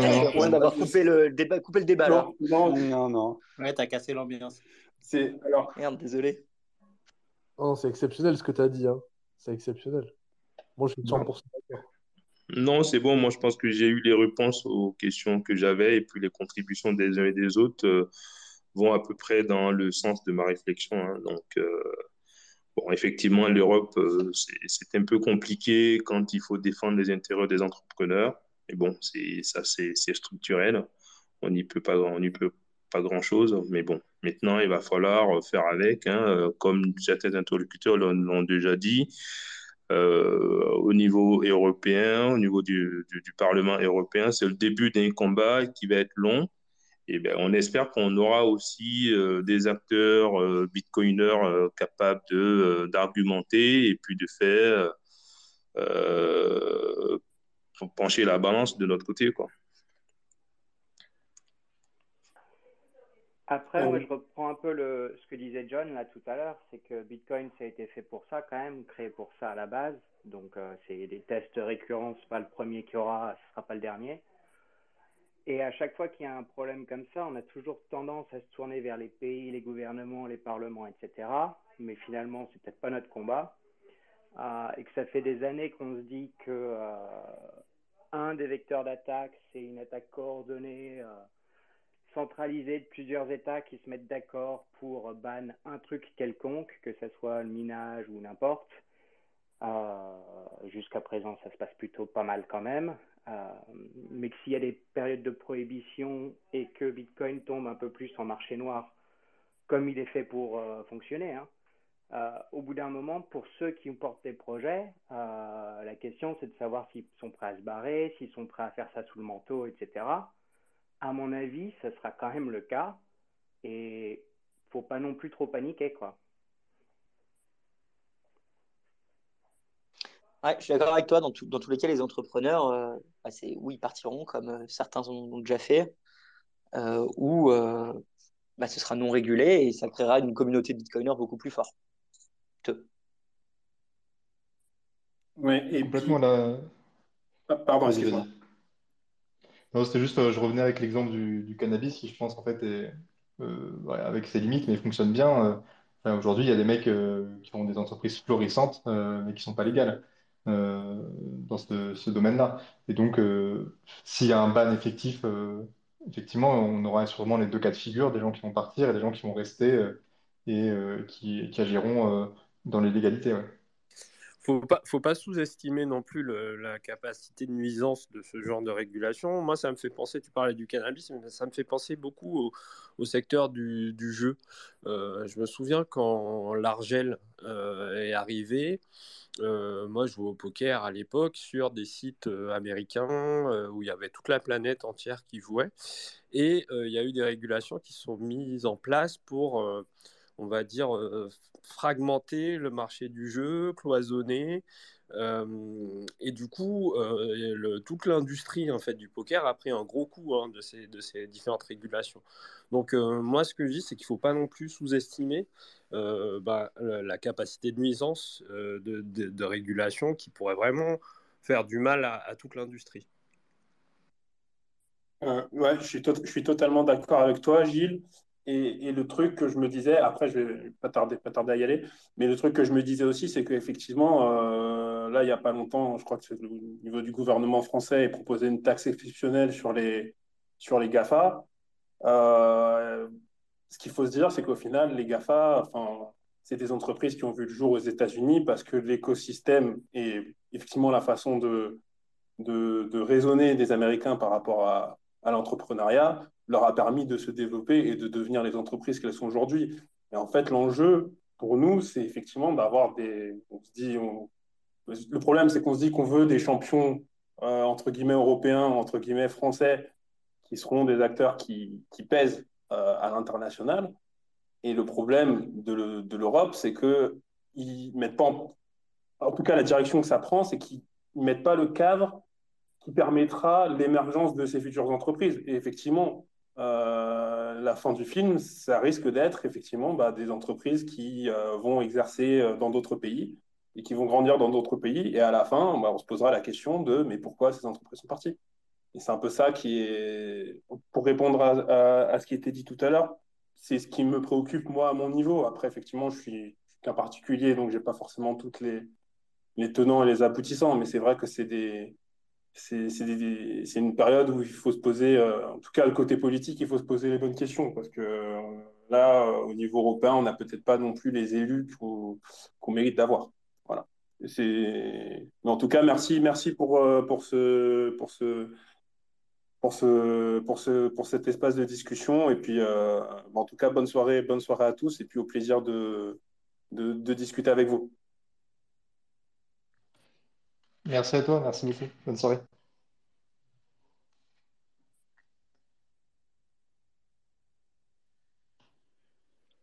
Moi, je voulais, euh, je me permets de prendre la parole vu que personne euh, parle. Je voulais intervenir tout à l'heure pour parler de la différence entre, euh, entre ce qui se passe aux US et en, et en Europe. Et concrètement, j'ai l'impression que les US sont, simplement meilleurs que nous pour, pour graisser des pattes, en fait, concrètement. Et donc, je pense que le jour où on aura un lobbying euh, bitcoiner euh, qui sera euh, plus rémunérateur et plus impliqué dans sa capacité à justement à donner des incentives financiers aux politiques pour avoir de la régulation favorable, euh, je pense que c'est ça qui, qui, nous manque et, concrètement, euh, que ce soit, il faut jouer avec les mêmes armes qu'eux, donc que ce soit le chantage à l'emploi de oui, mais j'ai créé tant de jobs euh, qui vont être perdus, ou donner des incentives financiers sera le seul moyen d'avoir une régulation favorable, mais au final, si on y réfléchit, vous parliez de l'exemple du, du, jeu en ligne tout à l'heure, bah, au final, ça a fini par, euh, par arriver et l'incentive, ça a été d'avoir pas mal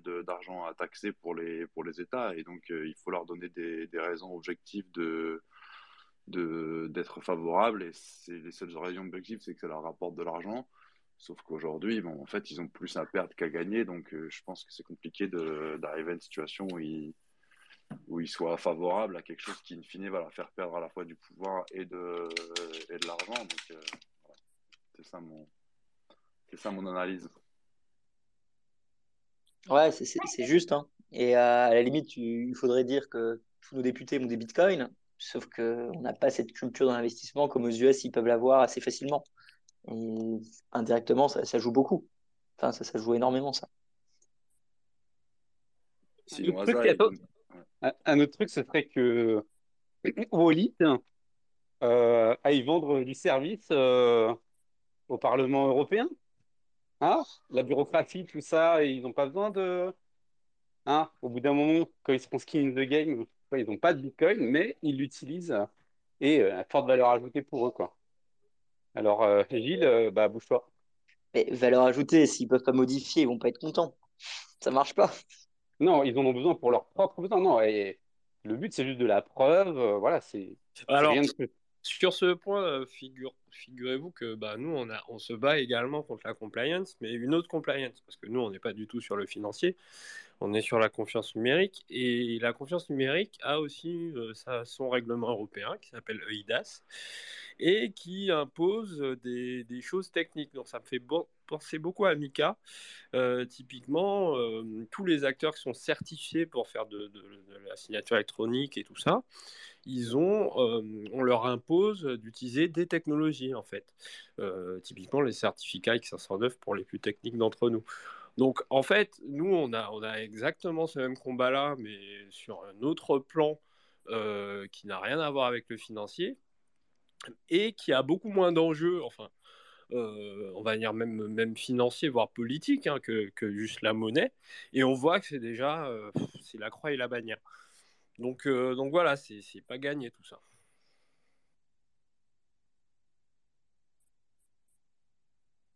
Il faudra aller distribuer des paper wallets à l'Assemblée, à tout le monde, là, 0,1 BTC par député, là, et je pense qu'ils comprendraient très vite, au fait, euh, au final, faut il faut leur mettre les, les, mains dans le, les mains dans le plat pour qu'ils pour qu'ils comprennent. Jamais, ça marche pas. Enfin, franchement, euh, donner du BTC je crois que c'est vraiment pas le meilleur move pour, euh, pour rendre skin in the game. Bon, c'est que mon et, il faut que tu penses aussi que euh, ça double tranchant parce que tu leur donnes du BTC, ça va être non KYC, ils vont dire mais attends, blanchiment d'argent, et alors là, ils vont nous attaquer sur d'autres angles, hein, même si je, reconnais l'idée. Euh, ce que je voulais dire par rapport à Gilles, euh, c'est qu'en fait, je pense que toute personne qui étudie Bitcoin sait que ça va pas être un combat facile. La première personne qui pensait qu'on allait facilement instaurer un système monétaire de liberté mondialement sans une attaque coordonnée des États, il se met le doigt dans le nez moi, je ne suis pas si étonné hein, de, de l'allure. C'est peut-être plus rapide que je pensais, et j'avoue que je ne pensais pas que ce serait aussi rapide, mais euh, c'était à prévoir. Donc après, c'est bien qu'on ait cette discussion, mais bon. Ouais, on peut pas être choqué. Moi, peut-être naïvement, euh, au début, quand j'ai fondé Wallet, j'avais anticipé que sur les aspects financiers, ce serait dur mais je pensais que sur la confiance numérique, ce serait peut-être un peu plus facile. Bon, euh, c'est pas c'est pas perdu non plus, mais c'est compliqué également. Donc euh, et c'est pas et là ce qu'on cherche à faire nous, c'est pas euh, pas euh, finir terminer les banques centrales, hein. pas du tout. donc donc donc voilà, c'était un peu ça, c'était un peu ça mon idée à la base. Moi, je parlais de Wallet parce qu'en fait, je trouve que c'était un bon moyen de mettre on parle souvent d'empoisonnement, euh, entre guillemets, de l'ennemi euh, au sens large. Et, je trouve que euh, Wallet, en fait, c'est un bon moyen. Alors, je suis désolé de parler de la boîte comme ça, mais bon, on est en free speech ici, donc on ne va pas se retenir. Je trouvais que quand même que sur l'aspect compliance, Wallet, en fait, avait potentiellement beaucoup de possibilités pour empoisonner, en fait, euh, bah, les, euh, enfin, enfin, le, Parlement, etc., toutes ces institutions.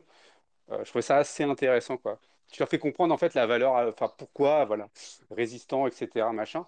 Tu vois, tu fais émerger, en fait, enfin, les mêmes idées, mais sur un autre type de besoin. Ouais, non, t'inquiète, nous, on est en train de travailler. Alors, je sais que tous les bitcoiners sont pas, sont pas forcément très d'accord avec ça, mais sur le moyen d'utiliser Bitcoin comme un moyen anti-fraude. Euh, et, là, effectivement, euh, les politiques y comprennent euh, l'intérêt. Donc, donc voilà. Donc après, je ne sais pas si, si ce message passera. il passe chez certains, il passe pas chez d'autres. bref, je pense qu'on y arrivera un jour ou l'autre, mais le problème, c'est que ça met beaucoup, beaucoup trop de temps.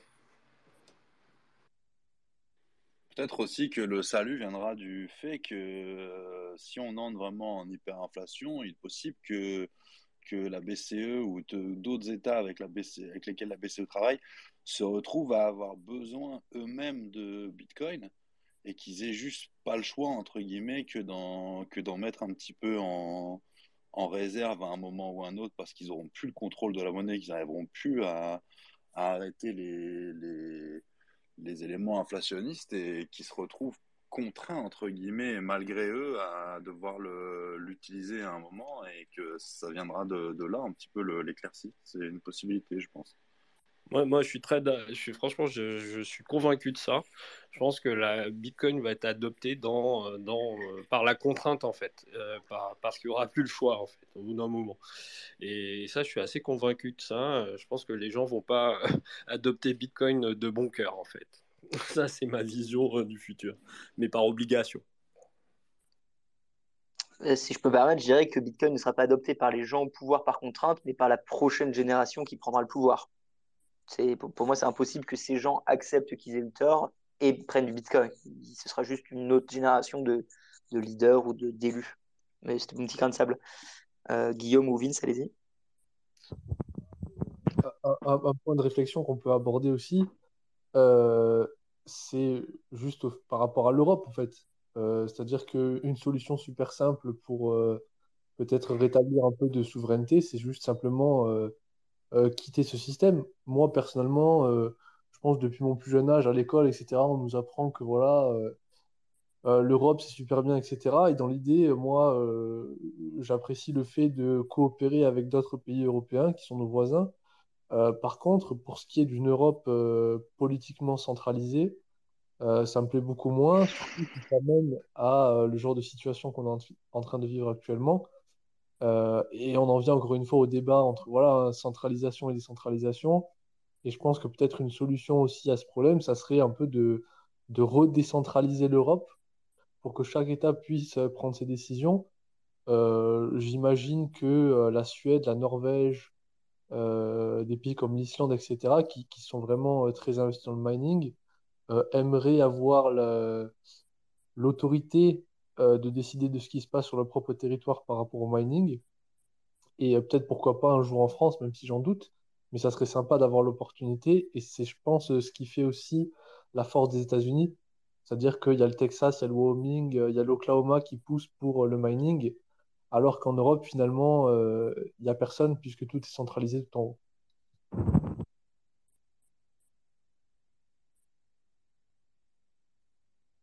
Vas-y, Vince, et yes, t'as raison, Gigi. Ouais, bonjour tout le monde. Là. Euh, merci là, pour euh, les organisateurs. Là. Ça fait du bien d'entendre des choses en français de, de temps en temps. Là. Mais euh, vous m'entendez?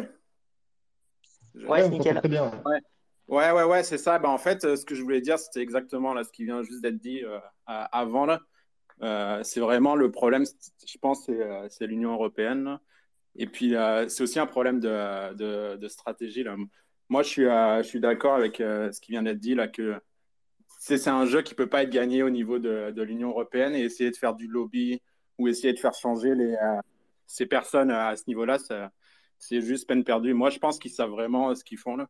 Ils sont pas incompétents, ils sont pas, ils ont pas, ils ont très bien compris euh, Bitcoin comment ça fonctionne et c'est juste des strat des stratagèmes pour éviter en fait euh, justement là que ça que ça augmente en utilisation et c'est exactement ce qu'ils font avec tous les quand ils utilisent là le euh, réchauffement climatique ou des, arguments comme ça, c'est toujours euh, mettre des choses vraiment compliquées, euh, mettre en place là, des mécanismes qui empêchent, bah, suivant leurs intérêts ou ce qu'ils poursuivent, là, dans le cas de Bitcoin, ils veulent empêcher l'utilisation ou les développements de, Bitcoin avec des, des arguments vraiment bidons. Mais ils savent ce qu'ils font là. C'est pas qu'ils n'ont pas compris. Ils savent vraiment compliquer les choses.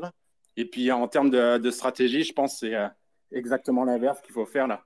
Plutôt que d'essayer de convaincre au niveau euh, euh, de l'Union européenne, c'est vraiment euh, des initiatives locales. Et c'est ça qui marche aux États-Unis. C'est toujours des, petites initiatives, soit au niveau des, des, villes ou des États, pour des initiatives un peu plus grosses. Là. Mais, mais ensuite, c'est ça. Une fois qu'une ville ou un État a une législation qui est plus pro-Bitcoin, c'est plus difficile au niveau fédéral de mettre des, en place une, une législation euh, globale. Donc, euh, au niveau de, de l'Europe, je pense que c'est ça là, qui devrait être fait. Là. C'est des initiatives euh, locales. Et justement, pour bloquer en fait l'Union européenne dans ses plans. Et à côté de ça, évidemment, là, s'il y a du lobbying à faire, ce serait du lobbying au niveau politique pour sortir de l'Union européenne ou pour changer le, fonctionnement de, de l'Union. Mais essayer de jouer leur jeu, je pense que c'est peine perdue. Là. Intéressant. Alors, euh, pour, pour, info, pour ceux qui ne sont pas au courant, hein, euh, Macron, euh, président de l'Europe, s'il est réélu, ça m'étonnerait qu'il fasse un référendum pour quitter l'Europe. Hein. C'était mon petit grain de sel dans l'histoire. Mais, mais en effet, décentralisation, c'est toujours un peu où on en revient. peut-être pas élire Macron, du coup. Non, et puis, sans, parler, sans parler de Macron, enfin, déjà, il y, a, enfin, il y a le souci de subsidiarité. Et en fait, au, sein de l'Europe, bah, c'est au niveau de la nation. Et donc la France, ça reste quand même assez gros, c'est très bureaucratique. Euh, il y a plein de strates, etc. Donc euh, Macron ou pas, il n'y a pas trop de sujets. C'est plus, moi, je vois, dans d'autres petits pays un peu plus petits où, voilà, où, euh, où il y a peut-être plus d'opportunités. je ne compte pas grand-chose sur la France. Ouais, et puis ça peut être très très focus sur, sur un pays ou sur, sur, un, sur un endroit. On l'a vu avec les sanctions ou les, choses comme ça. Il suffit qu'il y ait un pays là, qui, qui veto, en tout cas un gros pays, là, pour que toute la machine soit, soit enrayée. Là. C'est plus ça là, qui, a, qui a du pouvoir, là, je pense. Là, c'est que il y a, y a un pays ou une région ou une ville, là, dépendamment là, des, euh, des États, qui disent c'est nous, ça nous, euh, ça nous intéresse pas, ou des, des choses comme ça. C'est ça qui marche là, aux États-Unis. Là, c'est jamais vraiment au niveau euh, tout en haut là, que, les, que les gens sont, sont influencés. Là. C'est vraiment des gens dans le système qui disent c'est nous, on va bloquer à, euh, à ce niveau-là. C'est plus dur euh, en France, en Union européenne, parce que le système est beaucoup, beaucoup plus euh, centralisé. Mais il y a quand même là des, des opportunités, je pense, en focusant à des niveaux plus locaux. Je suis totalement d'accord avec ce que tu viens de dire là. Le problème aussi, c'est est-ce qu'on a vraiment élu euh, bah, les élus euh, européens là? Enfin, j'ai pas l'impression d'avoir voté pour qui que ce soit. Et je pense que tous les pays européens pensent la, un peu, enfin, peuvent penser potentiellement la même chose. Donc c'est aussi un problème de euh, structure politique complet. Et ça, c'est pas Bitcoin qui vient, enfin, Bitcoin vient changer ça au long terme, mais c'était là avant et c'est un peu compliqué de le changer aujourd'hui. Ouais, moi je suis plutôt d'accord avec euh, effectivement euh, ce que vous dites euh, et, ce que tu dis, Vince, sur le côté local. Après, je pense qu'il y a aussi un, peut-être un travail. Je, pense- pense pas que, par exemple, tous les députés européens comprennent ce qui se passe et soient tous sciemment en train de, faire en sorte de, rendre Bitcoin illégal d'une manière ou d'une autre en Europe. C'est pour ça que ça peut être aussi peut-être un, autre moyen, mais euh, qui est complètement euh, complémentaire à, à, l'approche locale, bah, c'est de contacter euh, les, eurodéputés pour essayer justement de, d'amener une prise de conscience là-dessus. Et puis, comme ça, une fois que c'est fait, ils ne pourront pas dire qu'ils ne savaient pas. Donc d'ailleurs, dans les, tweets partagés dans le space, là, il a été partagé deux fois par, Guillaume et moi. Mais euh, voilà, il y a quelque chose qui commence à s'organiser avec des, templates pour contacter les, députés européens, un peu sur la manière de ce qui s'était fait euh, euh, aux États-Unis dans un contexte similaire, on va dire à peu près. Voilà, donc si, c'est une approche qui vous paraît pertinente, il y a, celle-là aussi. Et voilà, je pense, je le redis, est complémentaire à l'approche locale, effectivement. Euh, je suis un peu vieux, euh, je le sais. Ça avait été fait, euh, je crois, de mémoire sur Adopi. Euh, ce type, et je- ça a pas très bien marché. Donc, mais oui, oui, il faut le faire, ça coûte rien. Enfin, ça prend, j'imagine, 10 minutes, un quart d'heure à faire. mais il faut pas avoir. Enfin, bon, moi, je sais pas, par, ex- enfin, entre guillemets, par expérience, quand j'ai vu ce qui s'est passé sur Adopi, bon, Ouais, ouais. je suis un peu, un peu perplexe, quoi. J'en attends pas grand-chose non plus, mais c'est histoire d'avoir ce, bah, de pouvoir dire, euh, ouais, mais on vous l'avait dit, quoi. Et, et qu'ils puissent pas utiliser euh, cet argument. Par, rapport au temps que ça prend, je veux dire, je pense que voilà, ça vaut, le coup, euh, ne serait-ce que pour pouvoir euh, bah, affirmer euh, sans, sans flancher que bah, on a fait ce qu'on a pu. Euh, On est 200 là. On est 200. euh, si chacune des personnes dans le space l'envoie à un autre bitcoiner, euh, les eurodéputés qui se réveillent lundi euh, avec euh, 200 mails, euh, ils ont tous des aides, etc. Ça peut changer les choses, surtout si c'est un vote qui arrive à, qui est très proche, à deux trois votes. Euh, ça, coûte rien de le faire. Donc, euh, moi, je, vous conseille de le faire. Euh, pour, euh, voilà, au niveau individuel, de toute façon, il n'y a, que comme ça qu'on peut lutter. Et donc, euh, il faut que chacun prenne euh, ses responsabilités à son échelle, même si, bon, voilà, euh, peut-être que ça servira à rien, mais peut-être que ça servira aussi. Et donc, si, si ça peut servir, il faut qu'on essaye. Et euh, question, euh, pronostic, vous pensez que ça passe ou ça passe pas? Je, je suis assez, je suis assez curieux. Alors, on peut faire ça sur un oracle si vous voulez, euh, en DLC, là, euh, non, non, ça tente personne. Ah, de suite, le profit, John, de suite, le, le profit, euh, espèce de capitaliste, va. Ouais, attends, ouais, business, is business, hein. Puis en plus, c'est sur moi, Bitcoin, donc bon. moi, je suis un éternel optimiste, donc euh, je pense que ça passera pas.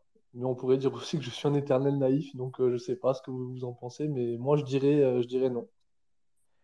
Moi, je pense que ça passe. Après, ça passera peut-être pas euh, au niveau supérieur, mais en tout cas, cette commission-là, ça passe. Ah, j'ai en- j'ai envie de croire que ça passera pas, mais euh, si je devais mettre mon argent, je dirais que ça passe. Moi, Et, de et ce que l'argent je par sais, plus. c'est de ce que je sais, c'est très serré. hein. Je crois qu'il y a, crois qu'il y a 31 votants, ou je sais pas quoi, et, ça se joue entre les écolos, la gauche euh, et la droite, en gros. Euh, mais je sais que euh, dans les prévisions, c'est quand même assez, assez serré, quoi, le vote. Ouais, et ce qu'on n'a pas dit aussi, en fait, je viens de me rendre compte, c'est qu'il y a une contre-proposition qui a été faite en- ensuite. Ce qui s'est passé, c'est que la, partie euh, ban, entre guillemets, du proof of n'était pas, devait avoir été retirée. Elle a été rajoutée euh, au dernier moment. Et du coup, le rapporteur de, la, du MICA a, ajouté euh, euh, une autre proposition. Donc, c'est une proposition pour le même article, donc ça sera l'une ou l'autre qui, finira dans la loi, et qui, elle, est un peu plus raisonnable par rapport à ça, et, et qui, elle, envisage que voilà, les, les producteurs de blocs sur des systèmes proof of work soient intégrés dans la taxonomie européenne et donc, ben, sur, l'énergie et donc et à répondre à un certain cahier des charges. Mais voilà, ça replace. Enfin, disons que c'est si on admet qu'il faut faire quelque chose du point de vue de la consommation et des émissions de Bitcoin, c'est quand même beaucoup plus rationnel et beaucoup plus logique d'agir sur ce levier-là. Et effectivement, il semblerait qu'il y ait, comme tu disais, Gilles, une légère majorité qui soit plutôt prête à voter cette version-là. Et c'est pour ça aussi que ça rejoint ce que disait, ce que disait Guillaume, c'est qu'effectivement, il se pourrait que finalement, même un ou deux députés puissent faire la différence sur, euh, sur ce vote-là. Euh, on a, euh, on a deux personnes qui ont rejoint. Alors, je vais juste je vais faire descendre quelqu'un pour pouvoir faire monter en taux. et sinon, si je te laisse prendre la parole, esprit et métabolisme, si tu veux. Oh, oui, je ne sais, sais, pas si vous m'entendez. Ouais, on t'entend. Ouais, alors du coup, déjà, merci pour, pour ce, rendez-vous. Et euh, alors j'avais une question, je ne sais pas si quelqu'un peut m'éclairer. C'est au niveau euh, des élections qui arrivent, en tout cas euh, à l'échelle de la France, c'est est-ce qu'il y avait des intervenants ou est-ce qu'il y avait des entités, ceux qui sont pro-Bitcoin, on va dire, sur les médias, qui, ont, qui, qui, planifient de faire rentrer justement le, débat du Bitcoin dans les questions, par exemple, je ne sais pas s'il y a des questions présidentielles ou ce genre de choses, mais comme disait un des intervenants, je ne pense pas que la génération, on va dire, de boomers en sens non péjoratif, euh, soit prêt à faire cette révolution, mais du moins ramener cette question dans le débat pour que tous, les jeunes, on va dire, qui, écoutent, euh, du moins ramener la question de, voilà, ce genre de, de, proof of work, etc., dans le débat. Quoi. Que feraient les, candidats euh, s'ils étaient élus? Moi, je ne vois pas trop, mis à part peut-être les candidats, on va dire, qui déjà proposent de sortir de, de l'Europe ou ce genre de choses et qui peut-être par extension irait vers, euh, vers euh, pourquoi pas ouvrir le débat sur, sur la question du Bitcoin. sinon, je vois pas de voilà, je, je vois pas de candidat euh, qui serait prêt ne serait-ce qu'à en parler quoi. Alors je, je, sais que le, je sais que le sujet il a été mis sur la table, notamment suite à l'étude de KPMG. Il y a eu un rapport de l'ADAN qui interpelle les, candidats à la présidentielle sur le sujet. Mais aujourd'hui, on a, quoi? On a Zemmour qui en a parlé, euh, mais c'est à peu près tout. Hein. C'est, c'est, un peu triste euh, parce que bon, euh, il n'y a pas un candidat pour lequel ce sujet soit, soit important ou sur la table. donc, en tout cas, un candidat sérieux, on va dire. Enfin, je dis pas que Zemmour est pas sérieux, mais, mais je dis juste que le, le, même si il y a eu des tentatives, notamment via via la dent, en fait, la DAN.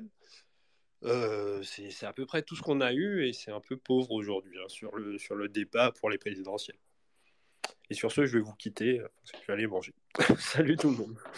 Merci Gilles. Je permets de préciser qu'il y a également euh, Ledger qui a fait un effort de son côté en invitant tous les candidats à aller voir son donjon et parler des trucs numériques. Et c'est ici que Zemmour, je n'ai pas envie de dire a été mais que Zemmour du moins s'est positionné sur euh, ce qui est un petit peu commun dans les grandes lignes de l'industrie. Il n'a pas non plus pris des risques.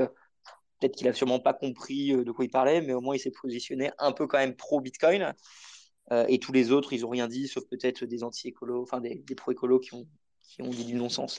Mais non, le débat, n'est pas là. Et si on refait un parallèle comme on le fait tout le temps avec les US, aujourd'hui, ce serait impossible aux US d'avoir un débat sans Bitcoin parce que l'inflation est au sommet, parce que beaucoup de gens ont compris que c'était c'est dans la liste des débats euh, de tous les jours aux US. Alors qu'ici, il n'y a personne qui ose ou veut se prononcer. Guillaume, j'ai vu que tu voulais peut-être parler, ou Yves? Ouais, moi, de nouveau, encore un petit peu d'optimisme, mais j'ai vraiment l'impression que cette loi, elle s'engage dans, dans, le labyrinthe administratif euh, européen et que, euh, et que, par exemple, d'ici 2025, Bitcoin aura encore beaucoup évolué, la communauté de Bitcoiners aura encore beaucoup évolué perso, il y a trois ans, euh, Bitcoin était complètement différent. Et d'ici 2025, j'ose même pas imaginer dans quel état sera l'écosystème. Quand on voit par exemple l'étude de la DAN sur euh, le pourcentage de personnes qui s'apprêtent à acheter des cryptos et du Bitcoin, euh, en 2025, il se sera passé énormément de choses. Donc de nouveau, la porte est encore ouverte. La porte est encore ouverte et c'est à nous de la, saisir. Quoi. J'aimerais juste préciser quand même que ce rapport de la DAN dont on parle pour les recommandations présidentielles, ne mentionnez pas le mot Bitcoin une seule fois. Donc après, voilà, euh, on en tire les conclusions qu'on veut. mais euh, même quand les, les, les personnes qui, euh, qui sont censées nous représenter en fait au niveau européen et, euh, et les entreprises françaises en fait qui financent ces personnes-là se permettent de ne pas mentionner Bitcoin, euh, je, peux peut-être comprendre les raisons, hein, parce qu'aujourd'hui c'est peut-être politiquement risqué de, dire le mot Bitcoin, euh, mais c'est dommage et je pense que c'est il y a une partie de la faute qui à remettre à ces gens-là et peut-être que dans le futur il faudrait se concentrer en fait sur sur Bitcoin. Voilà. Il représente qui la Dan concrètement? Mais il représente personne, il représente les actifs numériques. C'est Ouais, ça le truc. exactement. Voilà. Donc il représente Solana, il représente la fondation Ethereum, il représente les OS, il représente les actifs numériques, il représente le LUG, ça s'appelle bien le LUG, le truc de je sais plus quelle euh, chaîne de supermarché. C'est ça, ouais. C'est Ben Discount. voilà. Non. Mais c'est mais c'est ça qu'il représente. Ah Et, bah, c'est et ça, la, ça grosse différence. Maintenant, la, la différence aussi entre les États-Unis et l'Europe, c'est qu'aux États-Unis, ils ont le dollar. Le dollar, c'est la monnaie euh, de réserve mondiale, c'est la plus grosse armée, c'est tout ce qu'ils veulent. Euh, en Europe, s'il n'y a pas une cohésion qui se passe au sommet du gouvernement européen et, de l'Union européenne euh, du haut vers le bas, euh, l'euro, ça pète. C'est aussi simple que ça. L'euro n'a pas, la force, euh, ils, ils ont ni la force, ni, la force de persuasion que le dollar a. Donc c'est pour ça que d'un point de vue politique, c'est très très différent. Aux États-Unis, ils sont en position de dominance. Donc à l'intérieur des États-Unis, il peut y avoir des bagarres entre États. En Europe, s'il commence à y avoir des bagarres entre États, c'est la Deuxième Guerre mondiale. Euh, qui, revient. Donc, ils, savent qu'ils ne peuvent pas jouer à quelque chose comme ça, qu'ils sont obligés de se serrer la main. Et le truc qui va vraiment changer, aujourd'hui, il y avait euh, un article comme quoi Yellen disait qu'avec l'inflation et ce qui se passe avec la Russie, etc., euh, la position dominante du dollar n'était pas euh, remise en question, ce qui sous-entend qu'elle est remise en question et qu'ils ont très très peur et qu'ils sont obligés de communiquer dessus. Mais si demain les États-Unis, il y un gros problème avec le dollar, euh, ils vont plus du tout se bagarrer entre eux et ils vont avoir euh, une cohésion au niveau fédéral qui va être euh, la même que l'Europe aujourd'hui, du haut vers le bas, c'est normal. Et, et est-ce que tu ne penses pas que d'ici là, il y aura trop d'industries et ce sera too big to fail euh, pour que finalement, euh, ils, ils ont qu'à prendre ce qui a déjà été créé par les entrepreneurs comparé à, Je, je à pense oui. détruire? Je pense oui. Et je Ils ont pense trop à perdre je, Je pense qu'ils ont trop à perdre mais je pense qu'aujourd'hui, si en Europe, il y avait, par exemple, une, entre- une entreprise, euh, j'ai oublié le, le nom de l'entreprise en Norvège, mais ils ont fait leur, leur truc qui s'appelle City pour, euh, pour mettre en avant euh, le minage et euh, l'exploitation du Bitcoin, etc. Je pense qu'en Norvège, City et cette, boîte euh, de- d'extraction pétrolière et, de gaz qui, ont les moyens euh, et politiques et financiers, je pense qu'ils ont été voir leurs euh, députés européens, ils leur ont dit euh, vous êtes gentils, mais nous, on n'est pas dans les exchanges, on n'est pas dans le commerce, on n'est pas dans le trading, on n'est pas dans le shitcoin, on n'est pas dans tout ça. Par contre, vous faites en sorte que le minage euh, et la possession de Bitcoin, euh, vous nous la protégez tranquillement. Euh, Est-ce qu'il y a eu... Enfin, à, à quel niveau de lobbying ça se passe, on n'en sait rien, mais quelque part, il y a un politicien en Norvège qui a bien reçu le message et qui protège les intérêts de l'industrie de son pays. En France, il n'y a pas ça, par exemple. En Allemagne, je ne sais pas s'il y a. En Belgique, je ne sais pas s'il y a. Après, comme exemple, c'est que ouais, Hacker, c'est peut-être euh, une des boîtes qui est plus intéressante pour ça. Ils sont a priori sur tous tous tous les secteurs de, mi- de minage différents, euh, d'énergie différentes. Quoi. Donc, ils comprennent peut-être plus la logique économique. Oui, eux, oui. Mais ce que je parle, c'est le- politicien norvégien qui les représente. Euh, il, euh, il, y a eu une discussion forcément avec, avec un sénateur ou un, je sais pas quoi, au niveau européen. Et, et cette personne-là euh, qui a dit, d'accord, mais euh, est-ce que ça vous dérange que le texte il dise que le trading euh, il va être réglementé? Eux, ils ont dit, on s'en fout. Nous, ce qu'on veut, c'est pouvoir le miner, l'exploiter, le thésauriser euh, et, faire ce qu'on a à faire à notre niveau. Mais après, le reste, euh, si euh, la boîte de Joss, euh, elle s'en prend plein la gueule, nous, on s'en fout, c'est pas notre problème. Et c'est à ce niveau-là que ça se passe. C'est chacun, chacun pour, pour son camp, chacun pour, pour son, son propre intérêt. Mais au niveau de l'Europe, pour l'instant, il n'y a pas encore d'acteur suffisamment majeur qui peut euh, avoir une influence sur toute l'Europe. Parce que pour l'instant, c'est encore euh, chacun pour soi en essayant de trouver une cohésion par le haut. Mais ça, mais ça c'est un problème de l'Europe, c'est pas un problème de Bitcoin du tout. Hein. Ouais, ce que je suis d'accord. Ce que tu me penser, c'est un peu comme en Suisse, c'est très facile de parler avec ton politicien local ou avec les régulateurs et le faire euh, comme un accord. Alors que bah, en Europe ou du moins en France, c'est absolument impossible, simplement parce qu'on est trop gros, trop administratif. Euh, Anto, tu voulais parler, je pense? Non Je sais pas? Ouais, ouais, en fait, euh, carrément, ouais. Euh, je voulais qu'on revienne sur la question de tout à l'heure, c'est-à-dire, est-ce que vous pensiez que le vote va passer ou pas? En fait, je voulais juste préciser un truc, c'est que même si le vote passe demain, il y a quand même derrière le trilogue qui se met en place, c'est-à-dire euh, le discours avec euh, la Commission européenne, le Parlement européen, etc. Et dans tous les cas, euh, dans le texte, de toute façon, on ne parle pas d'une activation avant le 1er janvier 2025. Donc, ça laisse quand même, à mon sens, encore du temps, même si demain le texte est voté, je veux dire, ça laisse encore du temps pour, pour militer et pour essayer de faire bouger les choses. C'est un bon point et, dans le sens. Et surtout, excuse-moi. Non, vas-y, Guillaume. Et, surtout à la prochaine étape, en fait. Parce que là, la prochaine étape est du coup beaucoup plus concentrée. Tu auras les, du coup, les 27 euh, ministres de chaque État membre qui voteront. Exactement, euh, exactement. Et là, et là, en fait, ça sera à ce moment-là qu'il faudra se bouger le cul pour, euh, pour convaincre ces 27 personnes. Parce que là, il n'y en a plus un, pas 700, mais 27, et c'est des cibles précises quoi, qu'il faut identifier, si je peux dire, et, et, et leur Ouais, faire il comprendre en ouais, fait il l'intérêt il y a de Il y a Bitcoin. de ça, ouais. Ouais, il y a de ça, ouais. Mm. Je pense aussi en 2025 pour avoir l'état de l'inflation euh, en Europe. Mais bon, Exactement, ça. pour le Et ça se trouve, euh, le monde se sera écroulé d'ici là, quoi. à 3,50 la baguette, ça va direct parler allemand. Les gens vont comprendre qu'en fait, si tu avais du BTC en 2022, bah, pour toi, ça va pas trop bouger. Euh, mais pour les autres, bah, concrètement, ils doivent choisir entre se chauffer ou avoir la dalle. Voilà.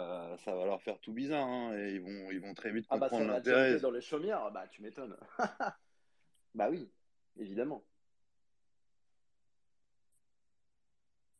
Ouais, je sais pas. Moi, je suis peut-être un pessimiste dans l'âme, mais je me dis, euh, convaincre euh, 700 personnes de la liberté, c'est bien. Convaincre les 26 personnes qui sont au pouvoir, qui vont potentiellement perdre leur pouvoir et que euh, on va à l'encontre de leur euro, euro numérique, ça me paraît plus dur. Donc, en fait, pour moi, je pense que c'est plus simple aujourd'hui que ça le sera à la prochaine discussion. Mais, mais je comprends là où vous voulez aller.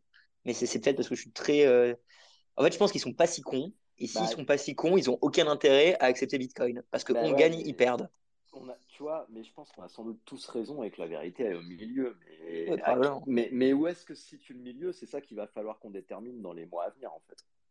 Un autre truc qui est intéressant, c'est de voir euh, comment, euh, quand tu es en CBDC euh, avec un US dollar numérique, un euro numérique, avec quoi ils vont faire leur settlement. Parce que, en fait, concrètement, euh, si c'est shitcoin contre shitcoin, au bout d'un moment, ils vont réclamer eux-mêmes entre, entre blocs économiques euh, un moyen d'échange qui soit, euh, entre guillemets, valable et qui ait une réelle valeur. Et donc, euh, peut-être qu'on va se taper nos shitcoins européens, shitcoins américains, mais qu'entre eux, ils vont, ils vont faire leur settlement en, dans, dans une monnaie plus dure. Quoi. Ce que tu viens d'écrire, c'est notre en système. hein. e-yuan.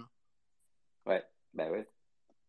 C'est exactement ce qui se passe. On a tous notre monnaie. Alors, tu le digitalises, tu mets une CBDC, mais grosso modo, tout est déjà digital. Et ils le settlent entre eux tranquillement, euh, avant avec de l'or. Maintenant, entre eux. Ils settlent en dollars pour l'instant, mais euh, le jour où c'est vraiment pur shitcoin contre pur shitcoin, il faudra voir en fait euh, comment, comment ça se passe. hein. Je suis pas sûr qu'il y ait le, l'Europe ou les États-Unis qui tirent leur épingle du jeu et c'est une, course vers le bas hein, de qui aura le plus gros shitcoin, qui va le plus s'imprimer pour soutenir son économie locale. C'est pour Mais- ça que je pense que. Mais Paul, cette course, ça fait déjà 20 ans, voire même depuis 71 qu'elle existe. Et les grands gagnants, c'est le Japon. Ils ont tout dévalué plus vite que les autres. Ils sont tous en train de dévaluer parce que dans un jeu fiat, tu dévalues plus vite que l'autre pour rembourser moins ta dette. Euh, donc je, je vois mal pourquoi ils arrêteraient aujourd'hui. Et je pense qu'en fait, les CBDC, ça permet juste d'accélérer. Mais- euh, d'ailleurs, si on regarde la situation du Japon, franchement, euh, depuis les années, depuis le temps, etc., elle est proprement hallucinante, leur situation au Japon. Ouais, je, sais pas. Je pense que dans un système de coopération économique, euh, we are the world, tout le monde est content, euh, c'est la fête, tout va bien. Je pense qu'effectivement, là, il n'y a pas trop de problème. je pense que quand tu es en train d'avoir des, des resserrements nationaux un peu entre, le, entre les États, je pense que la donne, elle change, elle change un petit peu parce que qu'on le veuille ou pas, avec la Russie, il va falloir trade, avec la Chine, il va falloir trade, il va falloir trade un petit peu avec tout le monde. Et euh, je suis pas persuadé que, que justement cette race to the bottom, elle, euh, elle, elle, elle perdure sur le système euh, actuel. Je pense qu'ils vont être obligés de trader dans une monnaie plus dure à un moment, Ouais. au moins entre banques centrales. Je, je pense que tu as raison, mais en fait, je ferais peut-être une différence entre US, Europe, euh, Chine, qui sont en fait assez gros pour euh, avoir assez de confiance et maintenir leur système. Par contre, toutes les petites nations, eux, en effet, ils vont se faire niquer dans cette course et donc ils ont un intérêt à aller vers Bitcoin. Salvador, tous les pays d'Amérique centrale, c'est pour ça qu'ils le font en fait. Donc si jamais l'Europe euh, venait à disparaître parce que l'euro rate, je pense que tous les pays européens ont un intérêt à avoir du Bitcoin. Mais tant que l'illusion européenne et du de l'euro tient, ils n'ont pas forcément d'intérêt à se mettre sur Bitcoin. Euh, Bon, c'est plus comme ça que je le vois. Soyons réalistes, à l'heure actuelle, s'ils devaient repartir sur un actif dur et rare, ça serait l'or. Enfin, nous, on est entre bitcoiners avec des œillères et on, on aime cette technologie, mais s'il y avait une technologie euh, monétaire à reprendre et repasser euh, sur, euh, sur un autre système que le fiat, il repasserait sur l'or, en tout cas sur le court terme. Enfin, je vois mal euh, demain les- le UK ou la France dire euh, OK, les gars, on repasse sur le, sur le bitcoin. Non, Ça serait ça d'abord l'or, et on le voit, la stratégie de la Russie ou de la Chine actuellement, euh, c'est d'accumuler des réserves monumentales d'or.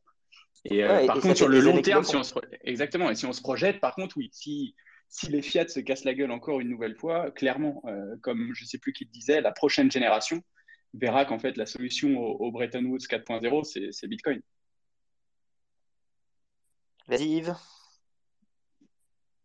Euh, la raison pour laquelle tout le monde utilise le dollar aujourd'hui, c'est parce que justement, Bretton Woods, le dollar euh, qui devient la réserve mondiale, euh, à partir de demain, si tu dois faire du commerce avec la Chine et que la Chine te dit vous nous payez en yuan et que le yuan, ben, ça devient euh, la, la monnaie pour pouvoir faire du business avec la Chine, ben, ça deviendra la réserve mondiale. Il n'y a pas besoin d'aller chercher midi à 14h. Et en plus, eux, de- derrière, diront, euh, on a dévalué, on a joué un peu euh, solo, mais là, aujourd'hui, comme on a beaucoup d'or, ben, en fait, on part du principe que ben, ce qui s'est passé en 44, on le fait euh, aujourd'hui chez nous. Vous nous donnez tout votre or, nous, on met la réserve mondiale monétaire, et puis à partir de là, ben, si, vous voulez, si vous voulez acheter chez nous, il faut utiliser notre monnaie. Voilà, c'est tout. Ben, c'est fini, le bras de fer, il est gagné. hein. Et, et tu crois pas à une possibilité de, de DEX, de swap automatique qui finalement fait que nous, on décide d'utiliser Bitcoin parce qu'on considère que c'est une meilleure monnaie et quand on veut dépenser quelqu'un, automatiquement, c'est swipe au dernier moment. Donc, on sait même pas qu'on utilise sa monnaie. Dans l'ancien monde, je peux comprendre que ça marchait, mais dans ce nouveau monde, euh, je vois pas pourquoi j'aurais le moindre yuan ou le moindre euro ou le moindre dollar quand je peux simplement tout avoir en Bitcoin et, et swipe au dernier moment euh, pour utiliser leur monnaie. Je... Ça, te paraît cohérent comme euh, possibilité ou je sais pas si tu as déjà pensé à ça? Oui, mais, mais euh, justement, on en revient toujours à medium of exchange and uh, store of value. Le store of value peut être de l'or ou du bitcoin. Et peut-être que, euh, peut-être que les banques centrales vont commencer à terme à, comprendre que ça vaut la peine d'avoir euh, du bitcoin et de l'or et, euh, d'autres choses. Mais me- pardon, le medium of exchange, c'est ce que ton interlocuteur veut. Si ton interlocuteur te dit vous ne me payez pas en, en bolivar vénézuélien, vous me payez en dollars, bah, tu le payes en dollars. Et puis tu vas peut-être devoir aller l'acheter au marché noir très cher, mais tu vas le payer avec ce que lui il veut recevoir. Parce que toi, derrière, euh, tu veux avoir ta bouteille d'eau ou tu veux avoir ton sandwich. Et, euh, Ouais, ce que, ce que je veux dire, en fait, c'est que quand on le paiera, euh, moi, je ne saurais même pas dans quelle monnaie je le paye. C'est plus là où je veux avoir, en fait. Euh, moi, mon portefeuille, c'est que Bitcoin. J'a- J'appuie sur payer. Je ne sais même pas dans quelle monnaie lui il va le recevoir, tu vois. Oui, oui, non, je, plus je là où je veux parlais à un niveau, je parlais à un niveau, au, au niveau des gouvernements, au niveau de, de beaucoup plus macro, en fait. Ah. Aujourd'hui, aujourd'hui, le fait que les États-Unis euh, euh, ont à, au sein, à l'intérieur des États-Unis deux ou trois États qui sont euh, parmi le, le top 5 des paradis fiscaux mondiaux, alors qu'on continue à dire oui, mais Monaco, oui, mais le Luxembourg, oui, mais la Suisse, alors qu'en fait, les, je sais plus quel, mais il y a tellement de papers, il y a tellement de leaks, on ne sait plus lesquels c'est, Le c'était, euh, Delaware, le Delaware. voilà, le Delaware, euh, le, le North Dakota, etc. Euh, récemment, il y a eu, les, c'était pas les Panama Papers, mais c'était un autre Papers qui est sorti. Pandora, voilà, c'était Pandora Papers qui a montré qu'effectivement, euh, euh, tous les paradis fiscaux, euh, maintenant, ils sont tous en train d'aller aux États-Unis.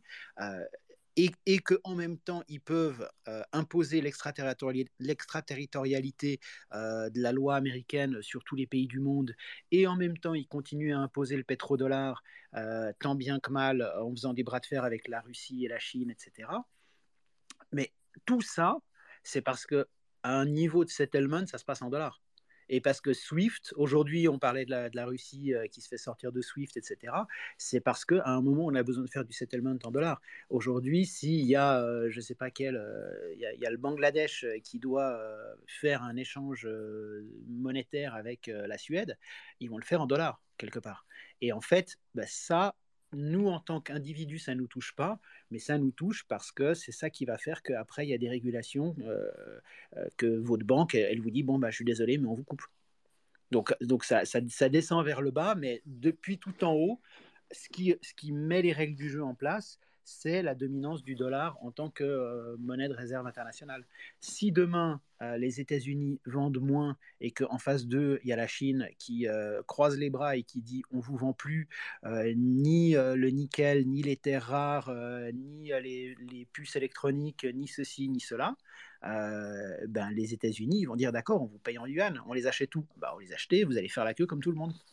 Et c'est ça qui est en train de se passer aujourd'hui. Le, gros bras de fer avec la Russie euh, qui est alliée avec la Chine, et de l'autre côté, il y a l'Europe et les États-Unis, et, euh, tout le monde euh, tremble dans ses petits pantalons. C'est la dominance du dollar. Donc, donc à, ce, à notre niveau, on s'en fout complètement. Et euh, moi, je suis bitcoiner, on est tous bitcoiners, tout le monde est bitcoiner, c'est la fête au bitcoin. Mais au niveau de, vos banques et de vos entreprises, à un moment ou un, un autre, ce qui va se passer, c'est que le settlement, il va devoir se faire dans euh, une monnaie ou une autre monnaie. Et de savoir, en fait, qui c'est qui va réguler et, diriger et, et contrôler l'inflation de cette monnaie, bah, c'est ça qui va tout changer en fait. Est-ce que ça va être les États-Unis? Est-ce que ça va être l'Europe? L'Europe, haha, parce que forcément, ça fait, ça fait 20 ans qu'ils essayent, mais on sait très bien qu'ils n'arriveront pas. Je pense avoir capté. J'avoue que Yves, il bug beaucoup, j'ai l'impression là. Ah, c'est possible, je sais pas. Ouais, il y a un peu de lag, j'ai l'impression, ouais. ouais, ouais. Bon, mais je me tais alors. Non, non, mais c'est intéressant ce que ah tu bah dis. non, Après, bah non, pas, bah c'est un podcast. C'est un podcast. Ah bah non, pas. Non, eh, les, le podcast de Yves, c'est les pendules Satoshi, hein, pour ceux qui veulent suivre. Déjà deux épisodes. Je me permets de te faire ta petite promo. Merci, t'es chou. Mais c'est un, un, truc pour, le, pour les débutants, mais, mais au fur et à mesure, on, on, arrive à des concepts qui sont un peu complexes quand même. C'est ça le but. Ouais. Euh, Vas-y, Vince. Et après, par contre, je pense qu'on va peut-être essayer de, de, garder ça sous deux heures, euh, même si c'est un sujet qui a été assez passionnant. Et merci beaucoup à toutes les personnes qui, qui, ont, qui sont restées et qui ont parlé. Euh, 200 personnes, c'est super. Vince, je te laisse la parole. Ouais, non, c'est ça. En fait, là, c'était. Euh, je voulais juste réagir à quelque chose que quelqu'un avait dit tout à l'heure, mais maintenant, c'est. On était passé à une autre discussion là, mais pour la, la Norvège là et les, les compagnies là-bas, c'est aussi que la Norvège, elle a un statut euh, particulier là. Elle est pas de, mémoire là, je pense, elle n'est pas dans l'Union européenne. Elle a des accords plus ou moins euh, à avancer avec les, les, pays là, mais c'est pas un État vraiment intégré là comme euh, comme les autres. Là, c'est pour ça en fait là que des, des pays comme ça, la, la, Suisse ou la Norvège, ils ont plus de, de flexibilité là sur ce qu'ils sont capables de faire. Là.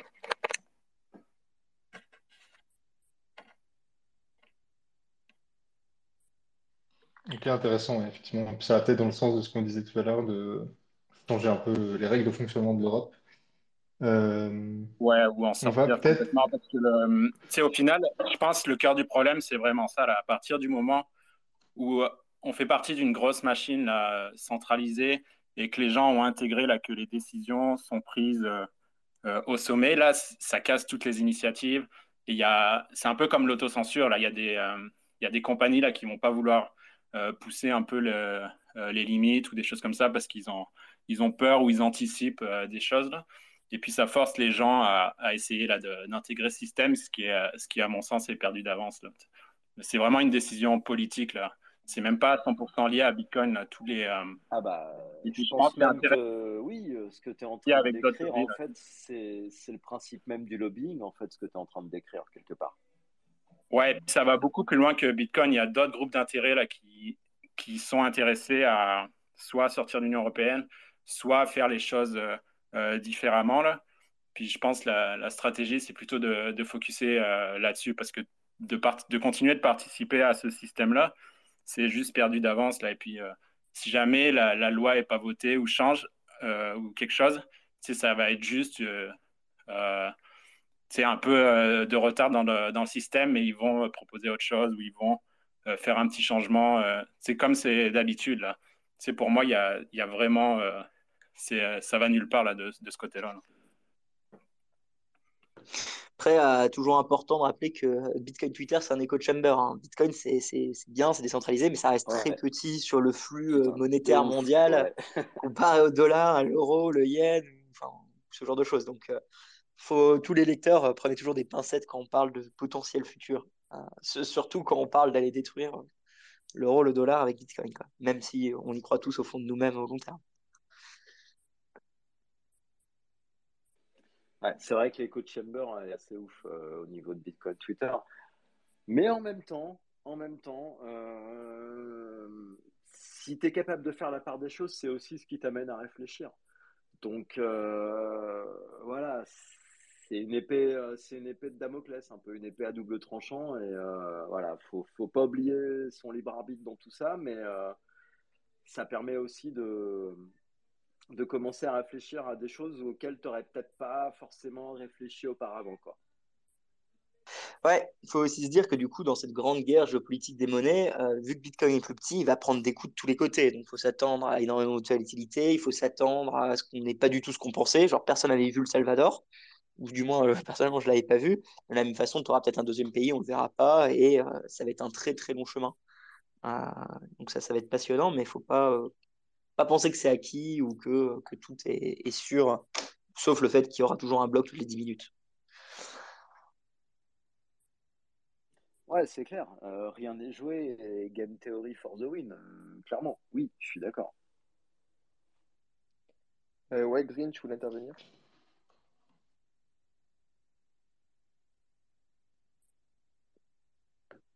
Et s'il n'y a pas Green, du coup, il y avait Paul qui était revenu. Paul, ouais. Ouais, je, je prends pas longtemps, mais juste pour dire qu'effectivement, c'est une echo chamber, mais il faut pas sous-estimer le poids d'un impact médiatique sur les décisions politiques. C'est-à-dire qu'un grand nombre de politiciens prennent aussi euh, leurs décisions en fonction de là où va l'opinion. Et, euh, et l'opinion étant construite par les médias, l'impact de Twitter, l'impact de quelqu'un qui va s'indigner chez les Ouais. woke ou quoi sur un truc sur, euh, sur Twitter, par exemple, et qui va être repris par des journalistes, ça peut influencer clairement le, le, le vent médiatique et donc le vent politique derrière. Donc, il ne faut pas sous-estimer cet aspect-là non plus. C'est-à-dire que le, le, les, les politiques sont quand même relativement terrorisés par l'opinion euh, générale, l'opinion publique, et souvent ils, vont quand même dans le sens du, du vent. Et donc on a quand même ça pour nous, c'est d'avoir une communauté qui est très active et qui, dirige pas mal les, les débats. Et faut pas oublier qu'on a les meilleurs memers du monde, spécial dédicace à GG. Donc euh, voilà.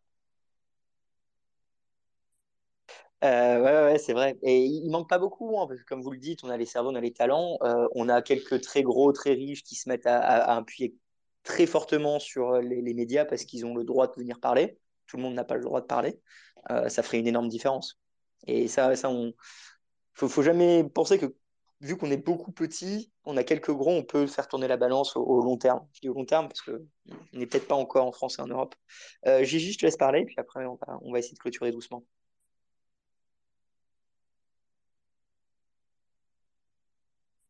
Ouais, Gigi Lam. il faut appuyer en bas à gauche. Ouais.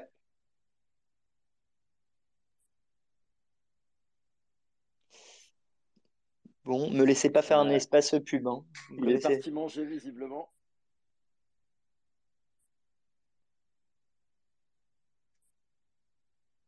Bon, Bah, du coup, on va. Ouais. Je te, je te laisse, Roxy, euh, nous faire la, la clôture habituelle. euh, tu euh, T'es sûr, t'es si bien commencé. Bon, allez, je me lance. Euh, bah, en tout cas, merci beaucoup à vous. J'avoue que c'est un, épisode assez, intense pour nous, assez particulier, parce que bah, demain, c'est littéralement euh, un peu l'enjeu de tous les entrepreneurs euh, francophones et européens qui, qui est sur la ligne, à plusieurs ordres de magnitude. mais, tout de même, il y a, quelques talents ici parmi nos, nos viewers. Il y a des gens qui ont entrepris depuis plusieurs années, qui ont mis leur capital à risque, qui embauchent.